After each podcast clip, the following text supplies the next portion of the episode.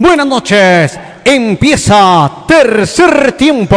Conduce Mechu. Mechu, buenas noches. Usted tiene la información. No se oye. No se oye. Hola, hola. No se oye, aquí no se estamos, oye. Aquí estamos, aquí estamos, aquí estamos. Hola, hola, ¿cómo están? Ahora sí. Porfa, confírmeme si ya hay audio, por favor. Gracias. Sí, hay sí, mucha sí. gente ya comentando que Sí. no hay audio. Tranquilos, tranquilos. Aquí estamos frustradísimos, recontra frustrados. Es una sensación rarísima.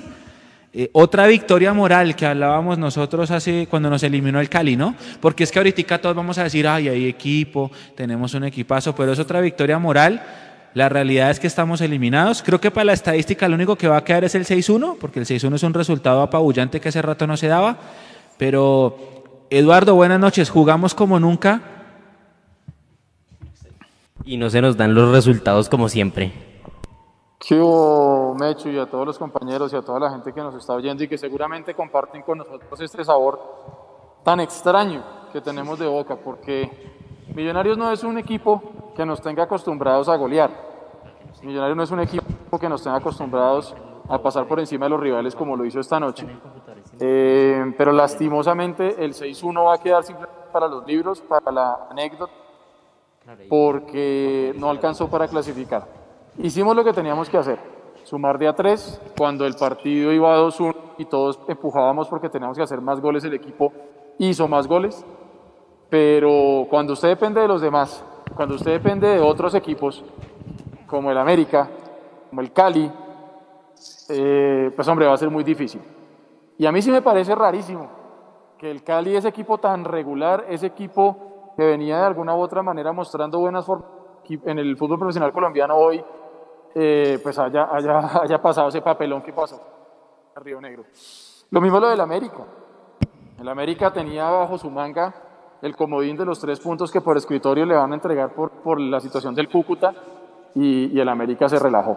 Pero eso simplemente también son anécdotas, porque Millonarios hoy, lamentablemente, está mordiendo el polvo de la eliminación por su propia incapacidad, no de los últimos partidos, porque creo que demostramos, y lo decía Carlos Antonio Vélez, que nos compartió por interno el comentario, Carlos Antonio Vélez decía que se quedaba por fuera de los ocho el equipo que mejor estaba jugando en Colombia. Eh, y recuerden ustedes cuando lo dijo Osorio, cuando le ganamos 3-0 a Nacional, lo duro que le dieron a Juan Carlos Osorio. Entonces, hombre, es rarísimo ganar 6-1 y no, no poder celebrar. Es rarísimo. Yo nunca había tenido que vivir no solamente una goleada tan agotada como esta, recuerde, sino además una goleada que no sirviera para nada. Porque lo que usted dice, Mechu, será para los libros, para el, para el, para el triunfo moral, pero absolutamente para nada más. Positivo, si se puede resaltar algo, eh, la tripleta de Iron de hoy, que pues es obviamente sin duda eh, llena de confianza al goleador, que lo veníamos pidiendo hace rato. Positivo el nivel que mostró hoy Perlaza, que hizo, creo que fueron dos asistencias, yo no sé, creo que, creo que hizo tres, tres asistencias, no sé. Eh, Tres. con Parranganada de goles hizo tres asistencias, entonces también para mí una de las figuras del partido de hoy. Lo de McAllister enco- encontrándose nuevamente con el gol. Entonces, pues, eso es tratar de sacar lo positivo. Y, hay que pensar ahora eh, que para esta liguilla de los eliminados eh, hay que levantarle la moral del equipo. Porque así como estamos los hinchas, téngalo por seguro que deben estar también los jugadores. Con el ánimo abajo, el ánimo de sentir que dejaron todo hasta el final, que metieron una goleada tremenda y que no alcanzó. Entonces, para afrontar esa liguilla, que no va a estar fácil, no podemos salir aquí a decir ahora que la liguilla de eliminados va a ser fácil. Eh, lo primero va a ser que el equipo levante el ánimo, porque seguramente quedó un poquito golpeado, muchachos. Sigan ustedes. Oiga, Edu, primero el primer mensaje de la, de la noche para Andrés García, que nos acaba de hacer una donación de 10 dólares. Gracias, Andrés, como siempre, por estar con nosotros y gracias por la donación. Ustedes saben que todas estas donaciones nos sirven para seguir creciendo. Edu, ¿usted no se acuerda de la final de, de la semifinal del 97? Sí, claro. ¿Se acuerda? Claro, claro. Bueno, Sí, listo. claro es, que, sí. es que le escuché que nunca había visto la goleada, pero ¿usted estuvo en el Campín en ese 6-1 al Cartagena o no? No, no, no, yo no estuve en el campeón. Ah, caramba, bueno. Yo estuve. Usted estuvo, No, no, yo porque no estuve, esto a yo mí no se me acordó muchísimo, me no, acordó muchísimo de la, de la semifinal del 97 porque jugaba Millos Tuluá en el Campín y jugaba Bucaramanga Junior en Sí, Barranquilla. Y teníamos que hacer nosotros, por cada gol que le hiciéramos a Tuluá, Bucaramanga tenía que hacerle uno a Junior. Y al final Bucaramanga ganó en Barranquilla, que nunca en la vida van a volver a ganar 4-0 en Ju- al Junior.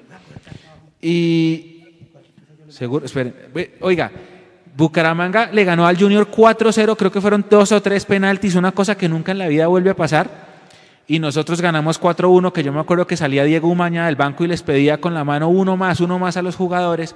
El gol nunca llegó y el Bucaramanga nos terminó sacando por goles. Algo así, bueno, no, no al mismo nivel porque acá sí nos pasaron por puntos, pero se parece mucho a esa historia. Y paso a Mapi porque Mapi decías ahorita que nunca en la vida habías visto seis goles, Mapi. Eh, buenas noches, te saludo en este tercer tiempo y dame, dame una sensación de cómo te sientes, por favor. Me hecho buenas noches, buenas noches para todos y por supuesto para todos los que nos están viendo. Eh, sí, sí, fue en el 97 la última vez, yo tenía dos años, entonces nunca más he visto ni, ni, ni había sentido, digamos, esta sensación tan extraña de, de anotar tantos goles y de sentirse, digamos, tan vacío como con una desazón tan grande. Y es que ya lo sabíamos, hablar de los otros equipos no va al caso porque Millonarios se acordó muy tarde de hacer esa tarea. Los 10 primeros partidos solamente consiguió una victoria, se llenó de empates, derrotas. Entonces es muy difícil si uno quiere salvar el año en el último examen. Creo que esa falta de regularidad y esa campaña tan, tan pobre que tuvimos de locales es lo que nos condena el día de hoy. Em, para resaltar, digamos, y darnos un poco de moral acá es que quedaron buenas sensaciones a partir del juego es lo que puede hacer Millonarios. Este es el mismo rival que se va a enfrentar el miércoles, que no tiene nada, con el perdón de todos, pero no tiene nada.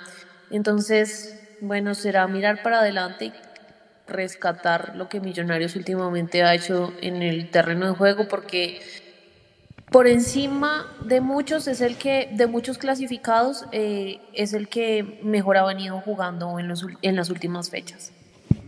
Sí, Mapi, tienes toda la razón, pero bueno, Juanse, usted que tiene además del corazón números, sensaciones y estadísticas, rómpame el alma, Juanse.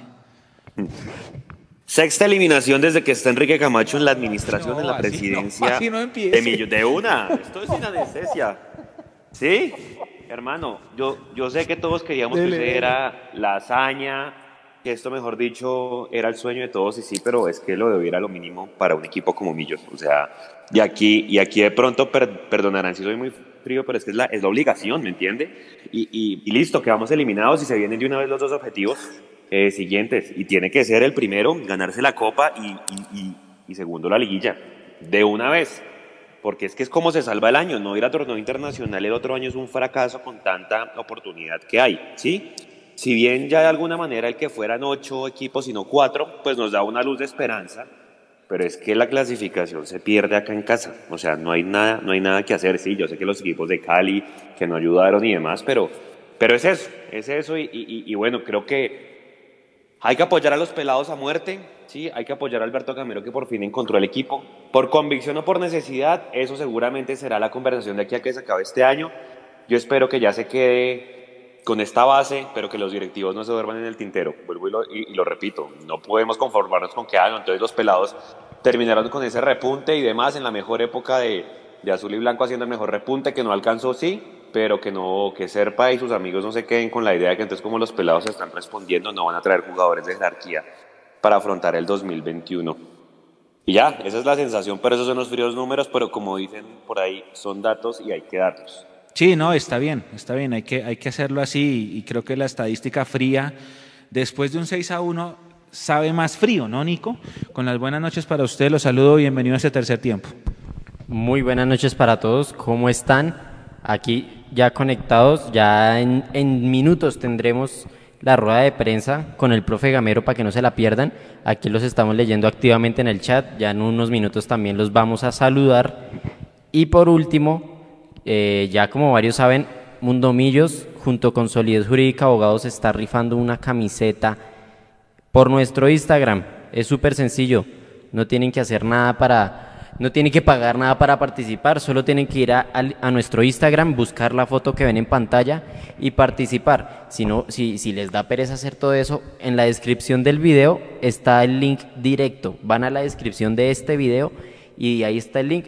Van y participan porque el ganador lo damos cuando se finalice el tercer tiempo. Entonces, último chance para que participen y no pierdan esta gran oportunidad.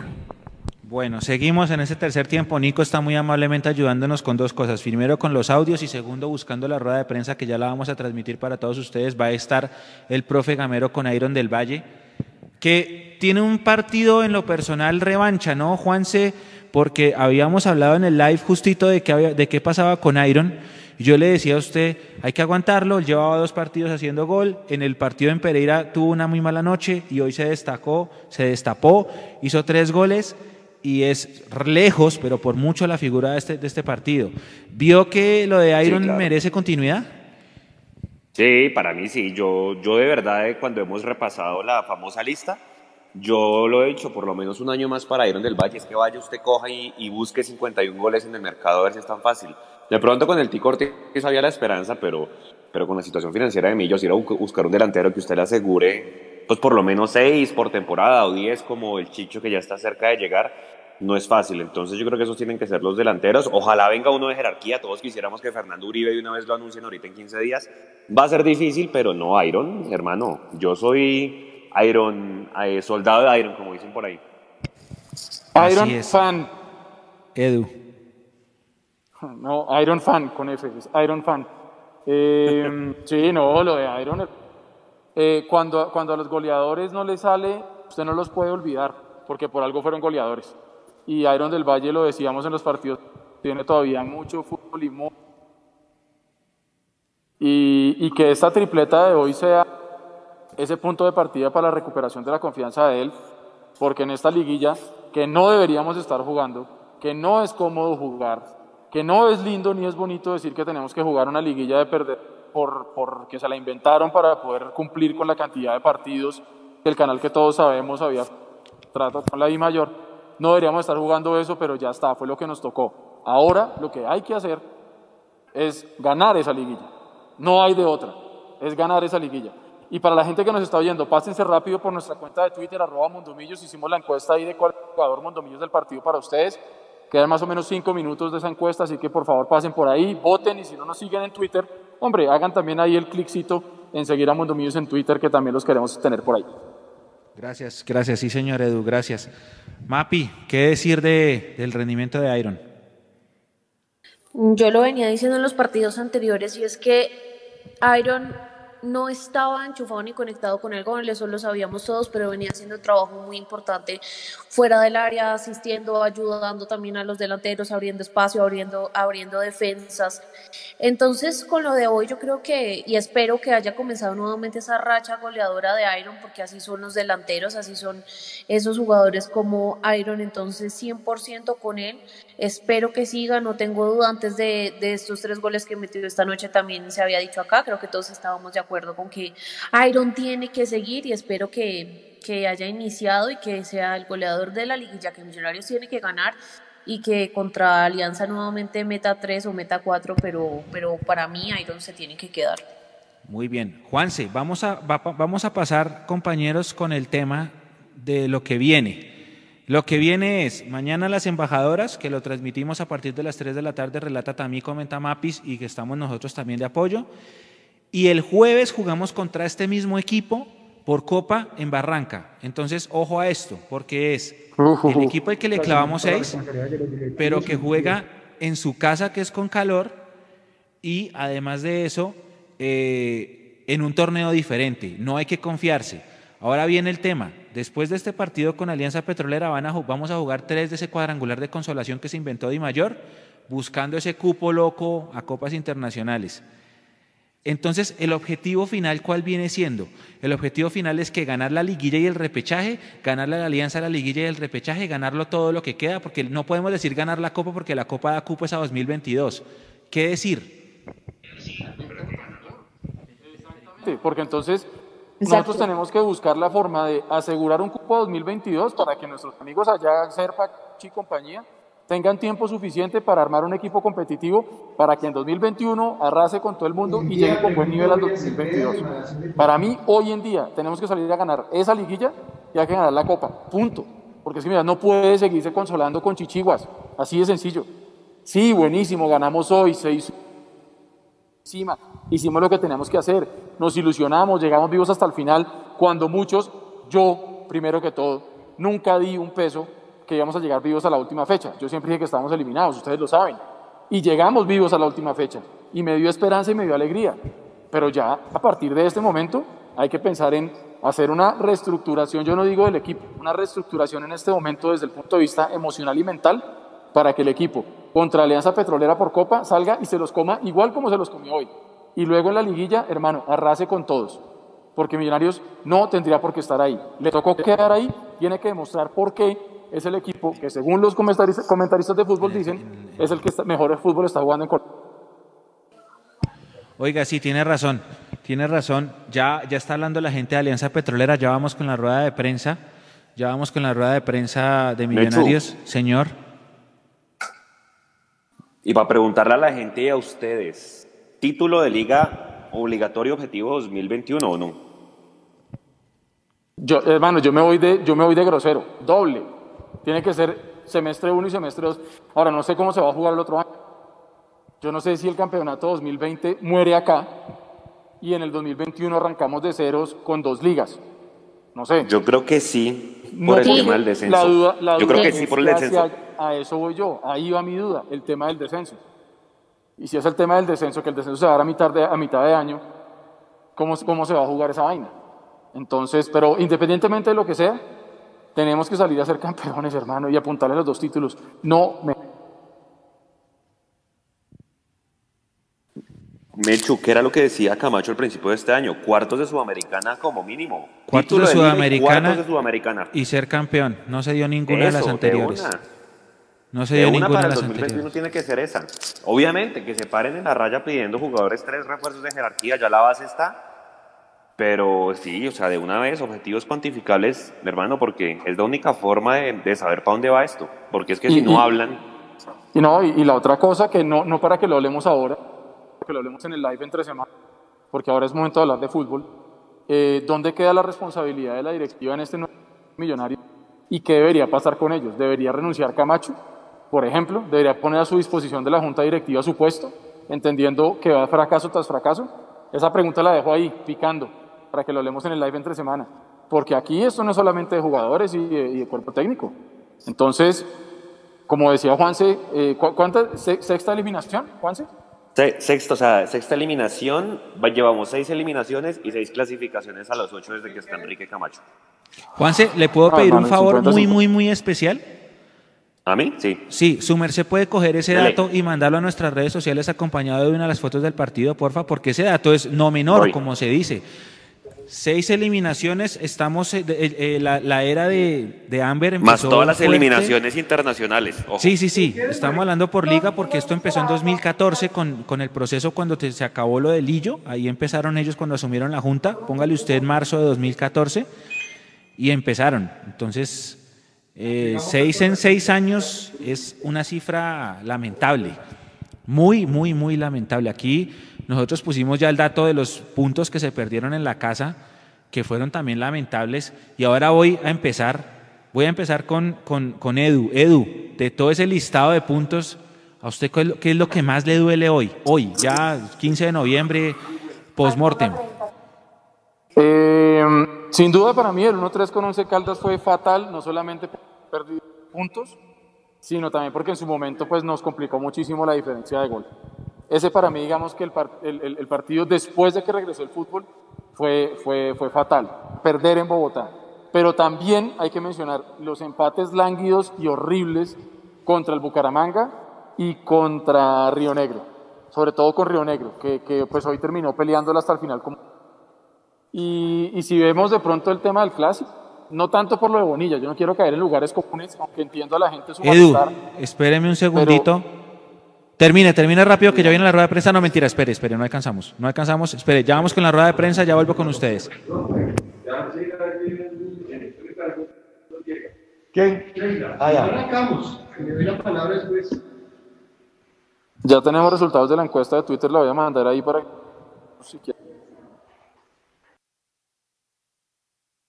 eh, recuerden que no pueden hablar mientras la rueda de prensa porque el audio también sale por el mismo lado. Silenciense, por favor.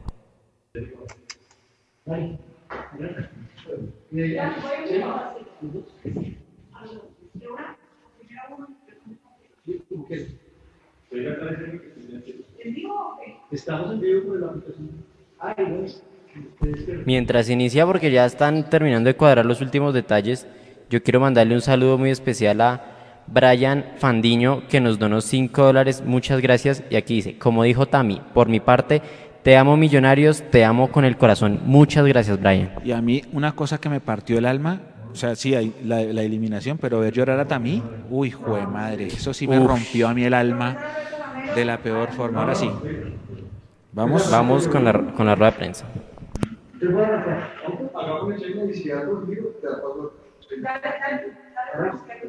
Vamos a iniciar, eh, profesor Ramiro, Iron, gracias. Sebastián Vargas de Blue Rayo, para el profesor Ramiro. 11 fechas sin perder y jugando bien. Esto nos hace favoritos para llegar a pelear el cupo para Sudamérica. Buenas noches también para ti. Eh, bueno, hoy siento uno esa tristeza, esa tristeza, pero, pero el fútbol es, en el fútbol uno tiene que ser correcto también. Hay equipos que vinieron eh, y que comenzaron bien, nosotros no comenzamos bien, y hay equipos que terminaron, no terminaron bien y nosotros terminamos bien. Entonces, todo es trabajo.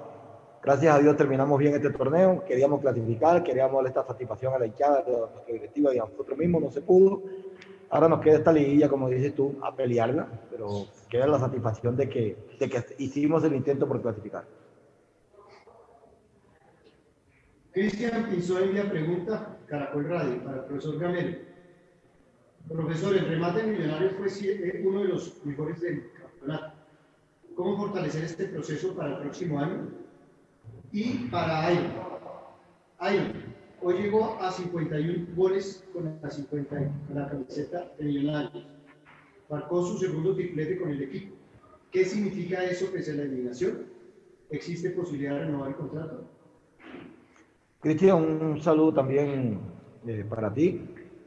Bueno, todavía nos queda un camino. El jueves jugamos la Copa, después vamos a jugar la hasta que hay y e intentaremos seguir trabajando. Aquí no vamos a parar todavía, vamos a esperar para ver cómo termina esto y, y ya se, se habla con los directivos a ver qué va a pasar, pero por el momento estamos pensando en el día jueves, nuevamente Copa y, y después la, la, liguilla. Vamos a mirar qué pasa.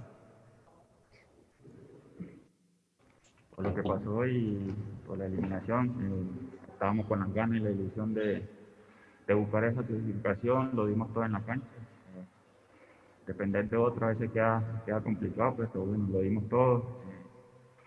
Pues yo en Millonario de lo que estoy, eh, es bonito quedar en la historia en esta institución que, es muy grande y bueno, este producto, todo lo que ha hecho gracias a mis compañeros, a un cuerpo técnico que me ha brindado la confianza y, y esperemos de, de, seguir trabajando. Cristian dice 51, 52, Pues sí, 52. Miguel Ruiz, de, con tricolor y cubrimiento para el profesor. Y para él, la misma pregunta. ¿Cómo trabajar en estos días sin que el gran envío anímico y de resultados afecte por el golpe de la eliminación? Un saludo también para ti. Eh, yo siempre y he tenido más o menos como un mes para acá dándole una frase a mis jugadores. No aquel que tiene más plata es el que vive más feliz. Y hoy nosotros, el hecho de no clasificar, no tenemos por qué, por qué cambiar nuestra, nuestra alegría. Creo que este es un grupo alegre que está trabajando, que día a día quiere mejorar y no vamos a cambiar esto hasta el día que, eh, que juguemos el último partido. Entonces, yo creo que eh, a veces, a veces y mucho más en este caso, una eliminación no nos va a llevar nosotros. No vamos a ser los mejores si hubiéramos clasificado, ni tampoco vamos a ser los peores por, por quedar eliminados. Simplemente que estamos en una consecución de que un equipo intente jugar bien, de que un equipo eh, se haga fuerte en su casa, de que un equipo evolucione en todos los partidos. Y yo creo que eso lo estamos viendo nosotros. Entonces, yo creo que el estado anímico lo vamos a tener hasta que termine este, este. Hay que trabajar, hay que trabajar. Vean este partido ahora de liguilla, igual no vamos a, bajar los brazos, este torneo que es nacional esperemos de seguir trabajando, trabajar duro, no, no vamos a bajar, este equipo está fuerte, venimos en alta y, bueno, esperemos entrar con toda este torneo. Ricardo Martínez de Colombia una pregunta para Iron del Valle. Se abrió el arco. En su opinión, su opinión, ya que con los goles de hoy se está metiendo en el top de los goleadores históricos de Millonarios. Es importante uno que da la historia en este, este equipo. Eh, el primer día que llegué aquí quise dejar huella. Eh, gracias a Dios lo, lo, voy haciendo paso a paso, gracias con ayuda de mis compañeros. Sin eso no, no sea posible y bueno, hoy gracias a Dios se dieron tres goles eh, a producto de, de laborar, de, de crear opciones de gol. Mi, compañero buscaban las, las opciones para, para, que uno esté solo frente al arco y bueno, gracias a Dios hoy se abrió y esperemos de, de seguir trabajando. Rafael, tuvo una pregunta para el profesor Gamero. Profesor, felicitaciones por la goleada. Millonarios cierra con 19 de 21 puntos jugados en esta etapa. ¿Qué sigue en el proceso? ¿Es candidato para la liguilla? Buenas noches también para ti. Eh, en el proceso estamos, estamos evolucionando. Yo creo que el remate de, este, de esta liga ha sido bueno, ha sido bueno y no nos alcanzó. Pero repito, no vamos a perder la ilusión de seguir trabajando, no vamos a perder la ilusión de seguir mejorando. Y tenemos esta, esta liguilla ahora, junto con la Copa Águila, partido que tenemos el jueves en, en Barranca. Entonces, vamos, repito, la ilusión de seguir trabajando no se va a perder. Ojalá que eh, el equipo crezca, el equipo vaya evolucionando a lo que nosotros queremos y el remate es bonito, es bonito porque los últimos partidos fueron con todos los equipos grandes, Nacional, América, Junior, eh, Cali, fueron todos los equipos grandes que nos tocó este remate y me parece que Millonarios se comportó a la altura como, como un equipo grande que es. Eso nos deja tranquilos, pero indudablemente que hay que seguir trabajando. Saludos cordiales a todos en mucho más fútbol, 8 de la noche, 37 minutos. Camilo, País del Valle, a todos los periodistas españoles en estudio. Para usted, usted acaba de hacer mención a temas importantes de cómo terminan ese todos contra todos, más allá de que terminaron eliminados, terminaron jugando bien, con buenos goles, con buen fútbol frente a rivales fuertes, pues era el resultado. Eso le tiene tiempo de presión para ese liguito, para ser favoritos. Y a Aaron del Valle, dio la sensación que después de esos dos goles, eh, terminando el segundo tiempo, hubo como, como un descanso, de algún resultado en ese momento empezó a ganar la equidad o algo en, dentro de la cancha, o como se empezó a ver millonarios corriendo la pelota y Alianza haciéndose a, a, al compromiso al esférico. Sheila, nuevamente buenas noches para ti y como te dije anteriormente, alegría verte y bienvenido a tu casa. Yo creo que esto, esto no es que nos haga favorito, nosotros tenemos que tener la responsabilidad de clasificar. Hemos quedado eliminados en la Suramericana, eh, de pronto con, con, un partido bien jugado y quedamos eliminados penalti. Y hoy quedamos eliminados eh, jugando bien, como dices tú, goleando. Esto nosotros no nos tiene que llevar a que, a que somos los mejores, ¿no? Estamos, estamos evolucionando, estamos haciendo cosas buenas. Hay errores todavía, como se lo digo a mis jugadores, hay todavía errores. Pero entonces nos queda ahora esta liguilla, vamos a, vamos a apuntarle ahí, a lo mismo que a la Copa, vamos a apuntarle y, y ojalá nos pueda alcanzar para, para llevar a Millonarios a un evento internacional, que es lo que siempre se ha merecido. Eh, buenas noches, ella. Eh, sí, hicimos los dos goles y eh, nos relajamos un poco. El profe en el primer tiempo, no, cuando se acabó el partido, nos dijo que no nos podíamos relajar. Sabíamos que, que teníamos que seguir con la misma intensidad, sabíamos que, que teníamos que hacer más goles, de, de, buscar el arco contrario, de tener la pelota, porque la estamos regalando. Eh, corregimos eso. En el segundo tiempo eh, vimos, lo hicimos mejor, buscamos a eh, buscamos siempre el arco de ellos, el equipo se comportó más serio y bueno, eh, fue que llegaron los goles. Vamos a terminar. Daniel Molina de AS, el profe Gamero. ¿Cuál es el mensaje a los jugadores que estuvieron cerca de lograr la clasificación? ¿Cuál es el objetivo principal que viene para el club? Y para Iron, se vio el equipo al final golpeado. ¿Qué se dijo entre ustedes, los jugadores en camino? Buenas noches también para, para Daniel.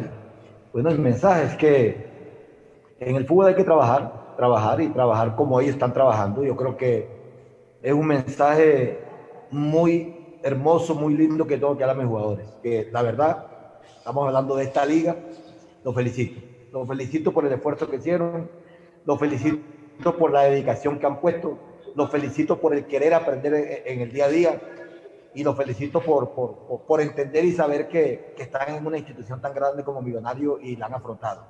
El que quedar eliminado hoy no nos va a decir que somos el peor equipo. El que quedar eliminado hoy nos va a decir que nos faltaron punticos de los que dejamos salir aquí para poder clasificar. Pero mi más sincera felicitaciones para este grupo de jugadores que, que en cada partido yo veía que guerreaban y que intentaban entrar a la cancha a, jugar bien, a ganar los partidos de local y de visitante. Entonces, yo creo que las felicitaciones son para ellos, para ellos y, y, ojalá que este grupo siga entendiendo de que esto no ha terminado y que podamos concluir este año de la mejor manera. Sí, triste por lo que por lo que se, lo que veníamos haciendo, eh, veníamos una serie de partidos el equipo venía subiendo el nivel. Eh, hoy lo dimos todo en la cancha, eh, estábamos buscando esa clasificación, eh, pero bueno, como dice el profe, este equipo lo dio todo cada partido, nos tocó rivales complicados, mostramos las ganas, la jerarquía con ese equipo grande y hoy contra Alianza lo demostramos y bueno, hay que seguir trabajando y, y pensar en lo que viene. Gracias, Iron. Gracias. Si usted necesita asesoría en accidentes de tránsito, problemas con aseguradoras, indemnizaciones, reliquidación y retiro pensional, divorcios, sucesiones, contratos laborales, trámites de discapacidades, accidentes laborales y conciliaciones, cuéntenos su caso. Asesoría legal especializada. Abogados altamente capacitados en todas las ramas del derecho para atender sus requerimientos. Carrera Sexta, número 1042, oficina 222 en Bogotá. Teléfonos 313-390-8770 y 313-358-4509. Solidez Jurídica Abogados. Comprometidos con usted. Bueno, ahí estaba la conferencia de prensa de Alberto Gamero y Iron del Valle. Iron complacido por entrar a la historia. Ya vamos a ir con la lista de los goleadores. Es importante aclarar una cosa y es que en los libros de historia de millonarios aparece en la lista de goleadores, pero de solo, de solo partidos por liga. Iron lleva, ¿cuántos lleva Juanse? ¿50, 51? 51, ya está en el top 20, top 25 de goleadores. Claro, pero 51 en todas las competencias. Todo, todo, sí. ¿Sí? En la lista de lo que salen en los libros que están comparando ahí son jugadores de solo liga. Es importante eso porque la gente a veces ve lo que escribió Guillermo Ruiz y Guillermo Ruiz a veces tiene datos muy errados que, que, salen en los libros y que quedan como fe de ratas. Entonces, ese listado que está en los libros de Millonarios es solo liga, por eso es importante aclararlo.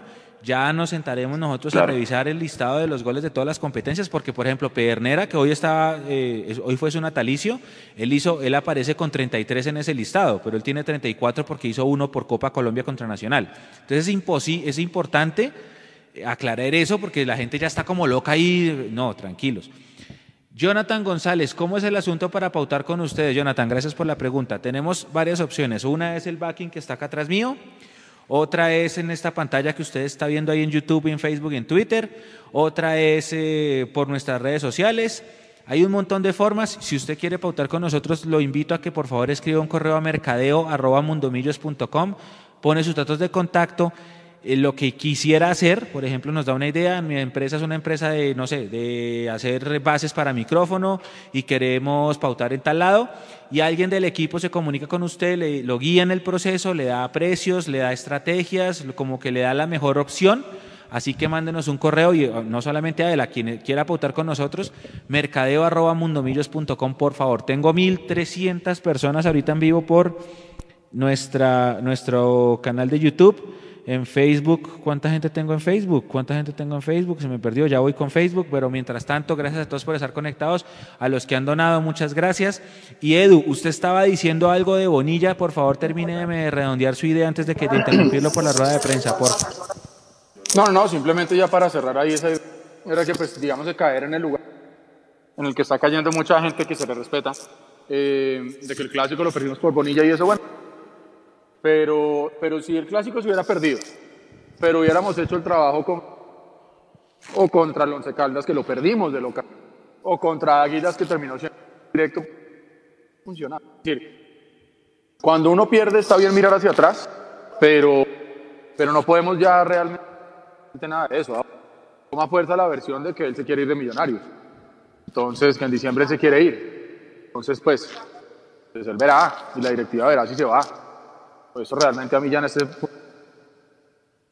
Pero lo que yo creo que aquí simplemente es, digamos que lo que estaba diciendo yo en eso, eh, oyendo a Gamero que quedó satisfecho con esto, a Iron del Valle le preguntan en esa rueda de que si, que si ellos, cuando, lo que vimos nosotros, que en el segundo escenario se bajó, que si fue, esperaron de los resultados. Iron, Iron no respondió, no sé si fue porque se le olvidó, no entendió la pregunta o quiso hacer. Pero, pero sí se vio un equipo que se bajó un poquito, pero luego vimos el millón. Y, y, y con esto les doy cambio, es el Millonarios que debe ver siempre en Bogotá. Un Millonarios que pase por encima del rival con autoridad, que lo ahogue y el frío a su... Porque creo que en Colombia ya está más que demostrado que la altura de Bogotá o el calor de Barranquilla no le están ayudando a nadie a ganar nada. Esto es con fútbol. Y hoy Millonarios supo pasar por encima de, de Petrolera, pero no nos alcanzó. Entonces esperamos, esperamos que de pronto para la liguilla esta que nos jugar el equipo pueda seguir en esa tónica de local. Bueno, ¿a quién le pregunté? ¿A quién me falta por preguntarle qué es lo que más le duele? ¿A Mapi o a Juanse? Que ya perdí el hilo con toda la rueda de prensa. ¿A, quién? Mapi. A Mapi. Mapi, ¿qué es lo que más te duele a estas alturas de la vida? 15 de noviembre, uh, 8 y 46 de la noche.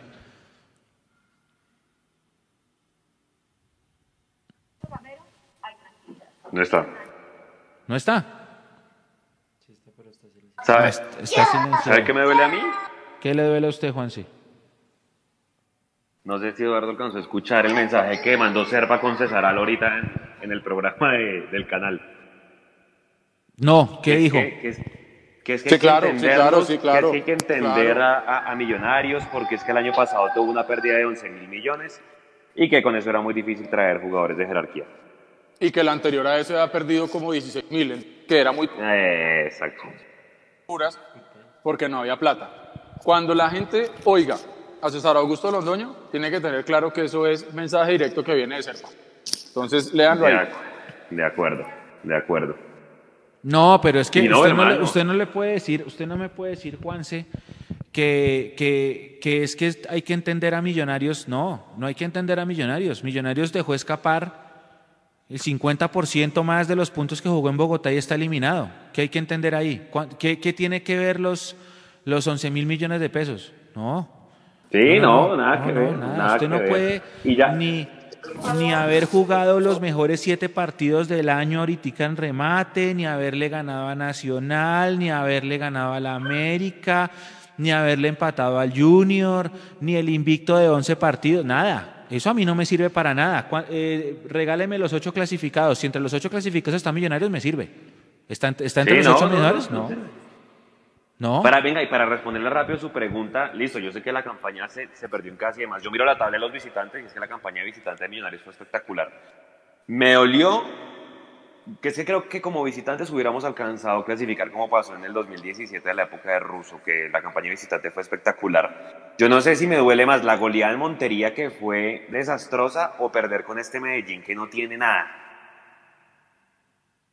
Por ejemplo, por ejemplo, claro, es que yo solamente estoy hablando de los de la campaña de local porque un equipo serio debe respetar su casa, pero hay dos, hay otras dos cosas y, Juan se le pega. Uno, el de Medellín, que ese Medellín nos ganó sin haberle pegado al arco ni una sola vez.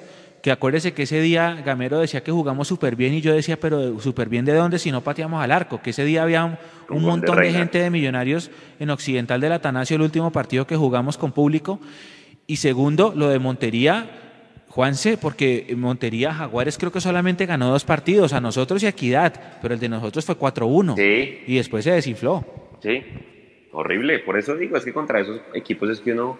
Porque sí, o sea, yo sé, listo, perdemos con Equidad el cupo, pero pues sí, tampoco le ganamos a Río Negro, pero es que esas dos, con esos dos equipos, hermano, horrible. ¿Se acuerda que hace un año con el equipo de Pinto decían que Millonarios cabalgaba la liga, pero no le ganaba a los grandes, que empataba con Cali, que empataba con Nacional, que empataba con América. Aquí creo que pasó al revés, le ganaron a todos los, le ganamos a todos los grandes y contra los, los más flojos pinchamos. No, y además que es importante aclarar, Juan C. Edu, no sé si Mapi ya está con nosotros, es importante aclarar que la liga son 20 partidos. O sea, en España, Real Madrid o Barcelona no quedan campeón por lo que juegan entre ellos. Ellos el que, el que más ventajas saque jugando los otros partidos es el que queda campeón, por eso es una liga. Acá usted tiene 20 oportunidades para ganar. Si usted se pifia en una, ok, le quedan 19. Si usted se pifia en otra, no pasa nada, le quedan 18. Nosotros pifiamos en cuántas, en 7 u 8 demasiados puntos, demasiados puntos que dejamos en el camino. Por eso viene el dilema aquel de usted que prefiere jugar, si cuadrangulares o playoffs.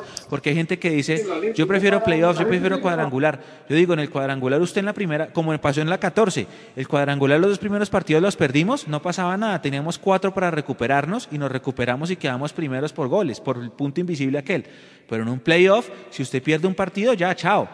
Acá habían 20 partidos. Si usted en los primeros 6 no aguantó, listo, está bien, no se pudo. Tenemos 12 todavía, 14 más.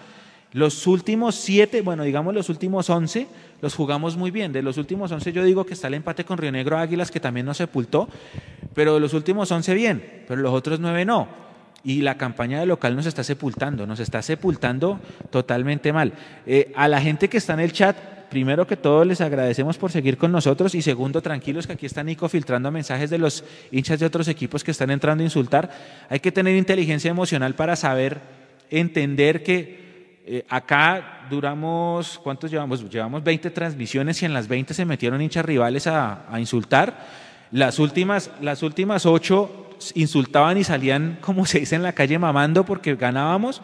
Hoy están felices los rivales porque están entrando a insultarnos, felices porque no estamos clasificados. Yo creo que en el fondo respiran, porque lo que dijo Carlos Antonio Vélez puede que sea verdad. El mejor equipo que estaba jugando al fin el remate del torneo éramos nosotros, y sin nosotros en el panorama para los otros ocho que están adentro es una bendición.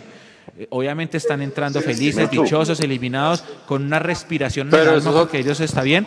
Hay que entenderlo, tengamos inteligencia emocional. Nico ya está filtrando mensajes, ya los está borrando. No, pues simplemente se silencian. Nechu. Sí. Y ya. Pero es que, si uno va, volvamos otra vez a los números fríos, para aquí, para, que la gente sepa y pues entienda el por qué pasa. Usted, usted creo que ponía que, que en el recuerdo de Santa Fe, cuando le ganamos 3-1, que entramos a la liga, que llegamos por fuera, creo que en esa liga, en una o dos fechas alcanzamos a estar adentro. Acá, en ninguna de las 20 fechas estuvimos adentro de los 8, ni hoy, en ningún momento estuvimos dentro de los 8, ¿sí o no? No, en ningún momento, ningún momento, ningún momento. Por eso ahí está. Ay, gracias, monito. El mono dice, yo le ayudo. Ya le dimos poderes al mono para que nos ayude mono. En, el, mono. Muchas gracias, monito. Para eso era. Eh, eso, gracias. Ya empezó el monito a trabajar. Bueno, hay que tener en cuenta que la gente va a decir muchas cosas. Edu, voy con usted. Mapis, avísame si ya estás. Voy con usted con esta. Eh, la gente ya va a empezar a decir, ay, que es que el sistema de campeonato injusto, ay, que es que, el Cúcuta en el escritorio, ay, que los dos arqueros. Pero yo digo una cosa, nosotros jugamos contra Cúcuta en Cúcuta y les tuvimos el partido dominado y no lo ganamos. Entonces, yo no, ahí futbolísticamente no hay nada que hacer contra el escritorio. Nosotros jugamos, hay otros equipos, y esto sí duele, duele, y esto duele decirlo feo, otros equipos fueron a jugar contra Cúcuta bien sea en Cúcuta o en Armenia, y le ganaron. Nosotros no. Eh, si comparo yo con los que clasificaron, muy seguramente todos sacaron ventaja de ese tipo de equipos, los chicos. Edu, ¿qué decir de eso? Porque ya están diciendo que es que el sistema de campeonato, que los arqueros, que el colmo, ¿qué decir? No, usted tiene toda la razón. Eh, el tema del partido del Cúcuta que nos dolieron, no.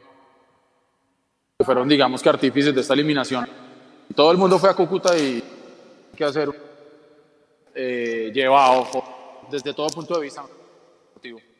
Millonarios no supo aprovechar. Eh, entonces, pues esos son los partidos. Duelen y quedan rápido. dejado pasar. Las victorias morales son bonitas y son si al final nos llevan a algo.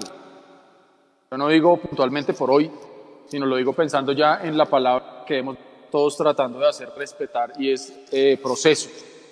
Si este proceso de Gamero se, se le va a poder dar continuidad, en la medida de lo posible se le puede reforzar, no se le desarma, que ahora eh, esperemos que, que, que, se le pueda dar la misma continuidad a los jugadores del, del club base para lo que viene. Entonces, pues digo, yo creo que por ese lado es importante.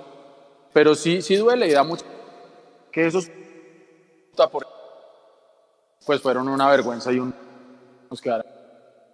Porque mire que al final el, termina siendo 32 puntos, creo que fue, ¿no? 32 puntos el número mágico para clasificar. O sea, ni siquiera es que hubiéramos quedado con los mismos puntos del octavo y que nos hubiéramos quedado por goles. Venga. Ah, o sea, nos quedamos lejos por dos puntos. Edu, ¿qué tanto influye? Porque me llama la atención ese dato porque creo que es de los campeonatos en que el octavo entra con tantos puntos. ¿Influye lo del escritorio del Cúcuta de Nacional América o, o no cree? Sí, claro, yo creo que sí, porque es que mire, decir, nosotros no podemos decir que si el América, Cúcuta, el Cúcuta le hubiera ganado, no sabemos, no sabemos. Pero lo que sí es cierto es que entregarle tres puntos tanto a Nacional, además que fue preciso equipo estaban peleando por entrar, porque si el Cúcuta hubiera tenido esas últimas fechas contra Patriotas y contra Chico, eso no pasaba nada. Pero al final sí terminó siendo el número muy proyectando. Decíamos 30 se iba a poder entrar y, goles. Luego decían, no, que el número mágico va a ser 31. Y si no estoy mal, y, me pareció ver ahora, y confirme, creo que fue finalmente 32 con lo que quedó eh, Equidad. Entonces, quedamos lejos igual. O sea, quedamos a dos puntos. Esos dos puntos a los que estábamos del octavo en la fecha pasada, al final, y como dice Juanse, nunca estuvimos ni ganando, estuvimos adentro. Cuando íbamos 2-0, estábamos adentro. Estábamos esperando que los demás eh, resultados se nos dieran. Entonces, lo que, lo, que, lo que es importante hoy, porque el fútbol es así, eh, hicimos lo que teníamos que hacer, porque donde hubiéramos empatado hoy y se hubieran dado el resto de los resultados, ahí sí llanto y crujir de dientes. Pero hoy se hizo lo que teníamos que hacer con lo que hay y creo que, que hay que mirar hacia adelante. Liguilla de eliminación, sí es hasta Y a los que se están metiendo al chat de los demás equipos, vayan y celebren ustedes y es gente. Qué vida tan. Ah, Oiga, piden, piden mucho, Mechu, Mechu y, Ma, y, Mavi, si pueden explicarle a la gente, y de pronto Nico si puede poner la foto, preguntan mucho cómo se juega la liguilla. Así la gente es. no tiene muy claro todavía el sistema. Así es. Oiga, espere, antes de todo, José Miguel está preguntando a dónde se puede donar. Qué buena transmisión. José nos pregunta por Instagram. Gracias. En YouTube ahí hay un botón que es un signo de dólares o de pesos en el chat. En ese botón de abajo, en ese botón del signo pesos, ahí usted le da clic y sigue las instrucciones y ahí YouTube o Google le permite hacer la donación. Las donaciones entran por, por, por YouTube. Y con respecto a la pregunta, Juan sí, ya Nico estaba adelantado en el tema, justito ahí está en pantalla la, el tema de la liguilla, aquí se muestra cómo funciona. Entonces, ¿qué pasa? Los dos equipos eliminados son ubicados en tres cuadrangulares a ojo. No dice así en el reglamento, lo estoy diciendo yo a ojo, porque en el reglamento dice que se ubican según distribución regional. Entonces, imaginémonos un cuadrangular con, con Chico y con Patriotas, y me imagino que el otro equipo ya vamos a buscar entre los equipos eliminados cuál regionalmente puede estar más cerca de nosotros. Esos, esos cuatro equipos de cada grupo, y ojo que hay un asterisco porque es Cúcuta. Patriotas, Chico y me falta uno, sí, Mapi. Y faltaría uno que metan ahí. Me faltaría uno, ya, ya miramos, espérenme, ya miramos la tabla de posiciones a ver cuál puede ser el otro, pero termino mientras tanto. Se ubican los tres grupos y los tres grupos juegan tres partidos. Uno eh, o sea, cada equipo juega contra tres rivales. Contra, sí, contra tres rivales, pero sin, sin ida y vuelta, solo es un partido. Se juegan dos, en el caso de nosotros por quedar décimos, vamos a jugar dos partidos de local y un partido de visitante. Por ubicación en la tabla de posiciones nos va, nos va a tocar jugar dos partidos de local.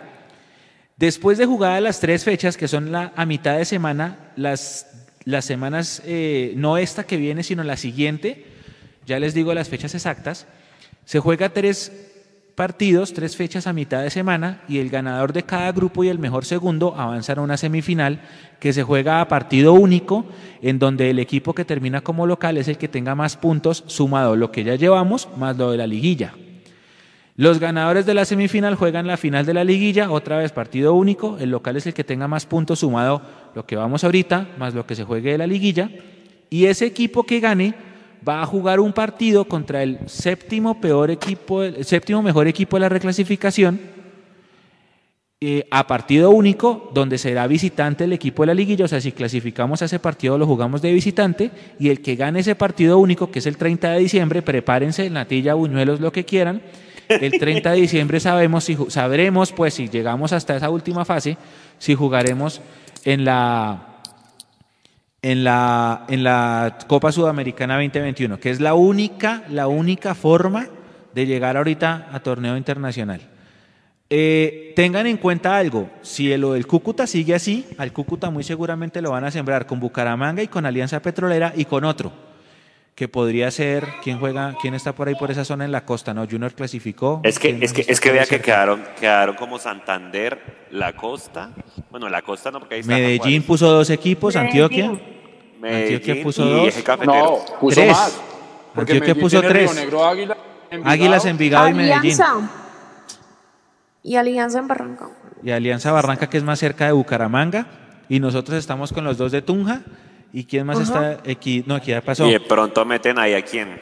A, no sé, de pronto. Miremos la tabla rápido, miremos la tabla, no, no nos pongamos a inventar. Miremos la tabla de posiciones. Acá está, acá está, acá está. No, nos yo la estaba viendo, pero no hay, no hay, no hay manera.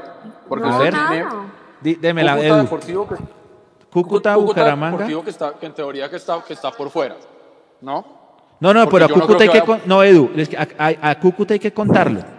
Lo que pasa es que ahí va el tema, el asterisco es, como Cúcuta de pronto no juega, al que le toque contra Cúcuta va a ganar en el escritorio 3-0. ¿Sí? Pero es ahí donde eso es una, eh, eh, ahí donde, donde yo le digo, O sea, el Edu, el sistema de Pues campeonato no lo van a cambiar porque Cúcuta no esté. ¿Sí me entiende? El sistema de campeonato se mantiene. Lo único es que al que le toque con Cúcuta, si Cúcuta no puede jugar, pues va a ganar por W. Ahora mire, noveno Águilas, Antioquia. Décimo Millonarios, Bogotá. Once, Once Caldas. Yo creo que ahí, ahí tiene, mire. Águilas, Once Caldas, Envigado y Medellín es un grupo por distribución regional. no, Luego no, sigue. no, no, porque Pereira va con Once Caldas. Ah, carambas. Entonces espéreme. Ah, Puede No, ser es otro. Vea, ahí- otro puede ahí ser. tienen que mandar. Ah, no, no, no, pero espéreme un segundo. Tengan en cuenta que Cúcuta no está jugando en Cúcuta, sino en Armenia. O estaba, bueno, ya no sé ni qué va a pasar. Pero en, ese- en base en eso, entonces se puede ir Cúcuta, Pereira, Caldas y otro.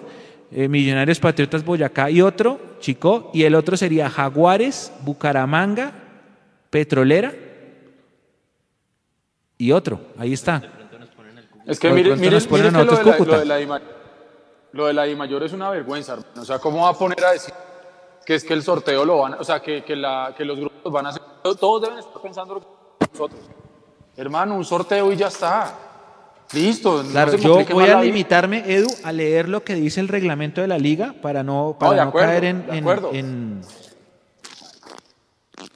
No, en imprecisiones, no, pero completamente de acuerdo. Todos lo sabemos que, que no es ni por sorteo ni por posiciones finales de esos 12. El noveno contra el onceavo.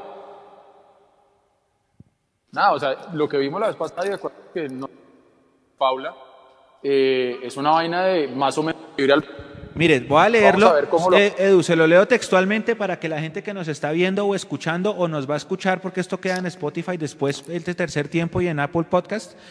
Dice así, cuadrangulares, textual, ¿no? Abro comillas.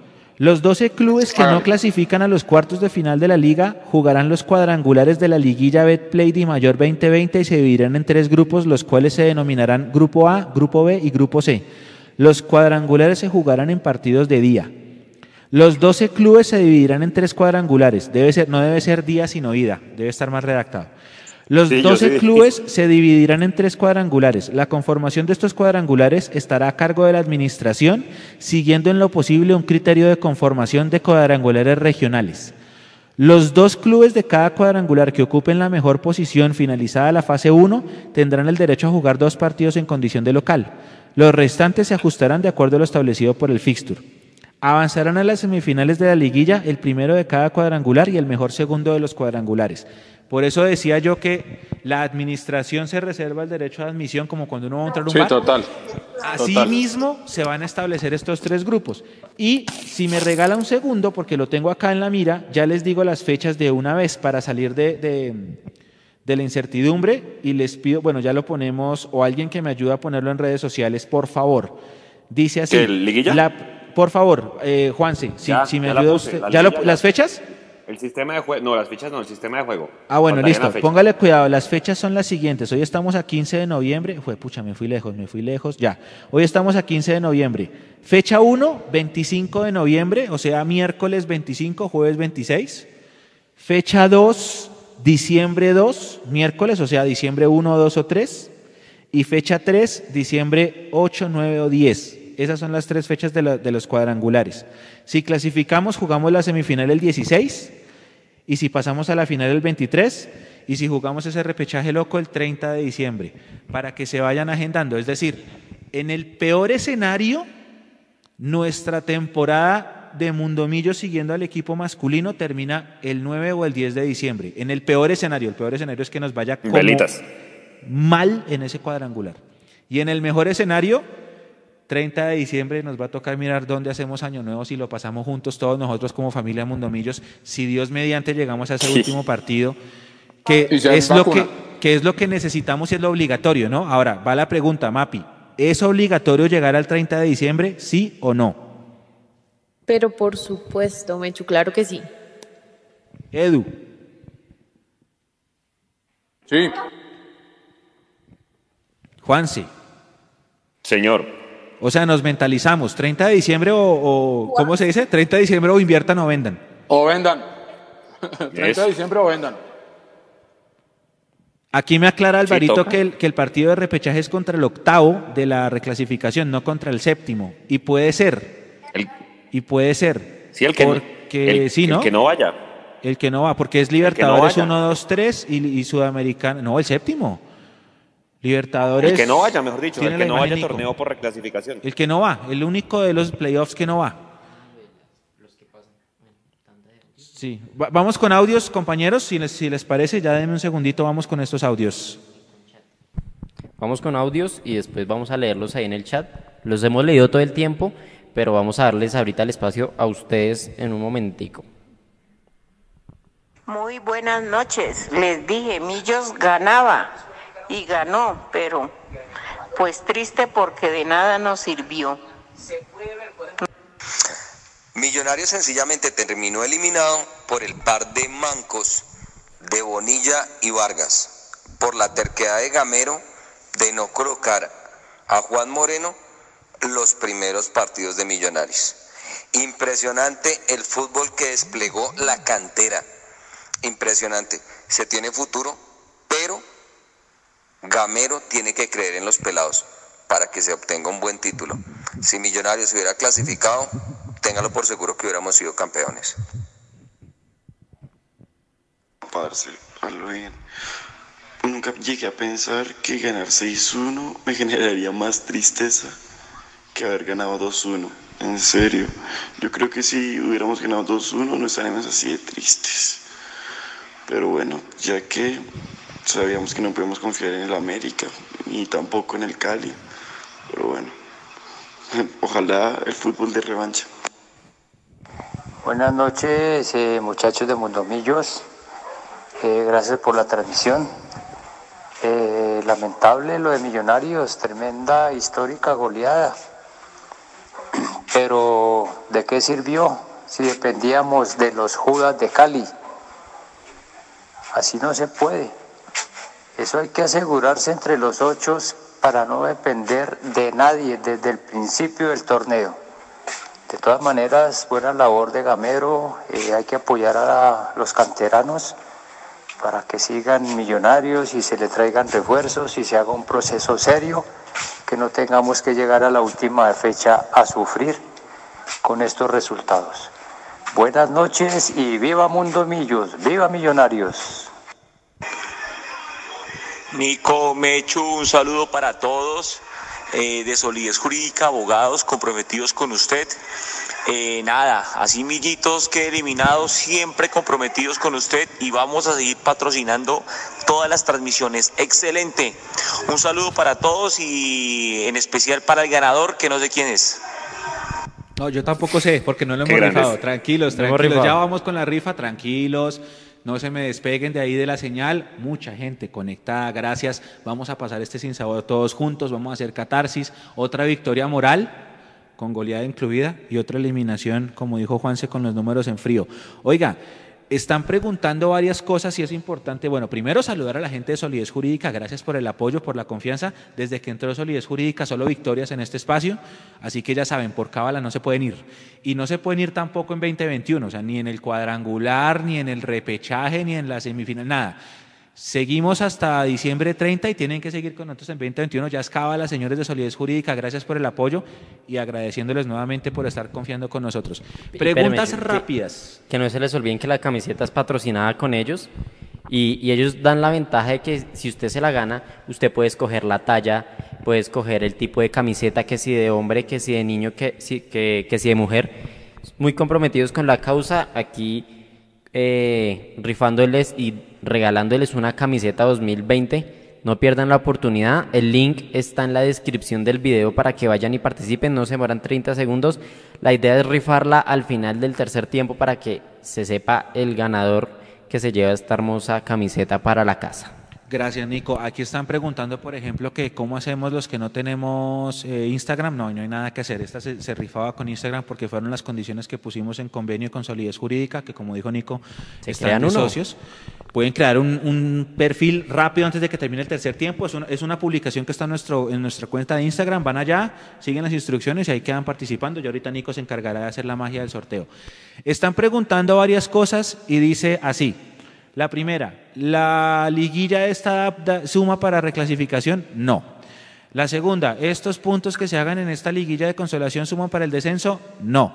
La tercera, que es que cómo funciona lo de la reclasificación y gracias a Álvaro Prieto que me corrigió. A Libertadores van cuatro equipos, van dos a grupos y dos a, a fase previa. Entonces a grupos van el campeón, el subcampeón y a fase previa van los siguientes que están en reclasificación. Ahí van cuatro. Luego Sudamericana da otros cuatro cupos. Entonces, tres van por reclasificación directo, que son estos, estos tres, los, los del quinto al séptimo. Y el octavo, o sea, el peor equipo de los playoffs, el que no gane nada, es el que juega el repechaje contra el que gane la liguilla, Dios mediante nosotros, si hacemos las cosas bien. Y están preguntando por la Copa, porque la Copa tiene partido el jueves, transmisión de Mundomillos desde las 7 y cuarto de la noche. El partido es a las 7 y 45 contra Alianza Petrolera en Barranca. Si ganamos ese partido, clasificamos entre los mejores ocho, vamos a cuartos de final y jugaríamos contra el que gane entre Quindío y Cali. Pero ese partido ya es en enero. Entonces la Copa es ganar este partido el jueves y no se juega más hasta 2021 y hay que tenerla ahí para, para tratar de ir por un cupo internacional a la Copa 2022, que es lo que da ese torneo de la Copa 2021. Todo esto gracias a los grandes, eh, ¿cómo se dice? Edu, ayúdeme a buscar el término. Eh, Estoy tratando de buscar un término que algo que tenga que ver con circo, circo, contrato televisivo. ¿Cómo, le digo a esto? Payasos. Eh, sí, sí. Eh, ¿Cómo le busco? Lo estoy buscando algo que la forma de ajustar el torneo para que el, para que el contrato de televisión pudiera eh, no tener ninguna cláusula de penalidad y por eso se le metieron partidos a la lata con este cuadrangular de consolación. Ahora bien, la última vez que hicieron un cuadrangular de consolación, que fue en el año 96 que quedamos subcampeones, Santa Fe ganó esos cuadrangulares de consolación y terminó siendo subcampeón de la Copa Conmebol. Entonces, sí, entiendo que no está bien que lo juguemos, pero tampoco lo lo, lo por debajemos de esa manera porque es nuestra única vía para jugar torneo internacional 2021 y Santa Madre de Dios, yo quiero jugar un torneo internacional en 2021. Eh, vamos con comentarios por acá, a ver. ¿Quién dice? No, hermano, lo que ponen... A ver, Juan, lo que ponen en el chat y en las redes, no, pues es que pusimos las fechas de de la liguilla, hermano, y pone unas cosas todas melancólicas, pero, es verdad que quién se va a imaginar un 23 de diciembre jugando contra, contra Envigado por esa liguilla, pero pues se puede dar, sí.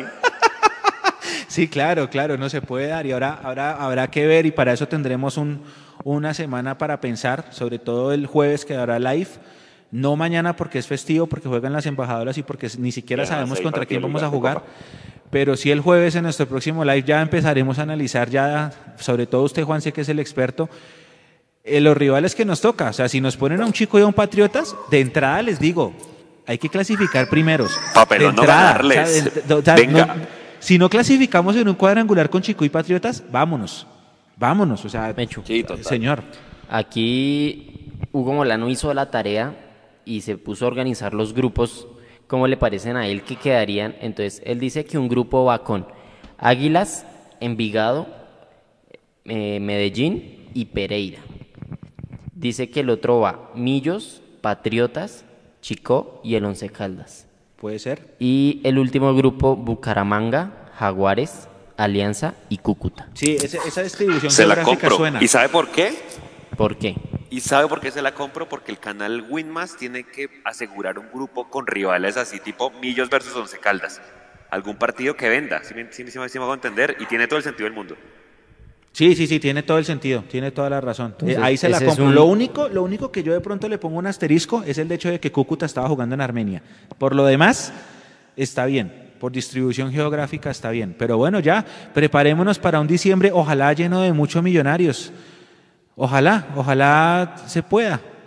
Siléncieme a Aquí este. vamos a estar. Siléncieme a este. Ocúlteme a este, a este, a este, a este. A este o el de atrás, este sí. Silencio ahí. Listo. Eh, bueno, analicemos lo más en frío. Muestra a ver qué más dice la gente por acá. Ah, bueno, me está por acá preguntando. Estamos acá manejando el chat, perdónenme. Ya vamos a silenciar uno. Acá dice alguien que según Melisa Martínez, en vez de Cúcuta debe jugar el equipo de la B al que le ganó el ascenso. No, eso no tiene sentido, porque el equipo de la B al que le ganó el ascenso está jugando la B. Y la B también está en finales. No, no, no, no, no, no, no, no. Ay, lo que hay que oír, hermano. No, pero eso también se presta, eso se presta también a tanto sistema de campeonato loco inventándose pendejadas y a lo del Cúcuta y a todo lo que ha pasado. Por eso la gente no, puede es que eso, eh, improvisar tanto y se inventan cualquier cosa.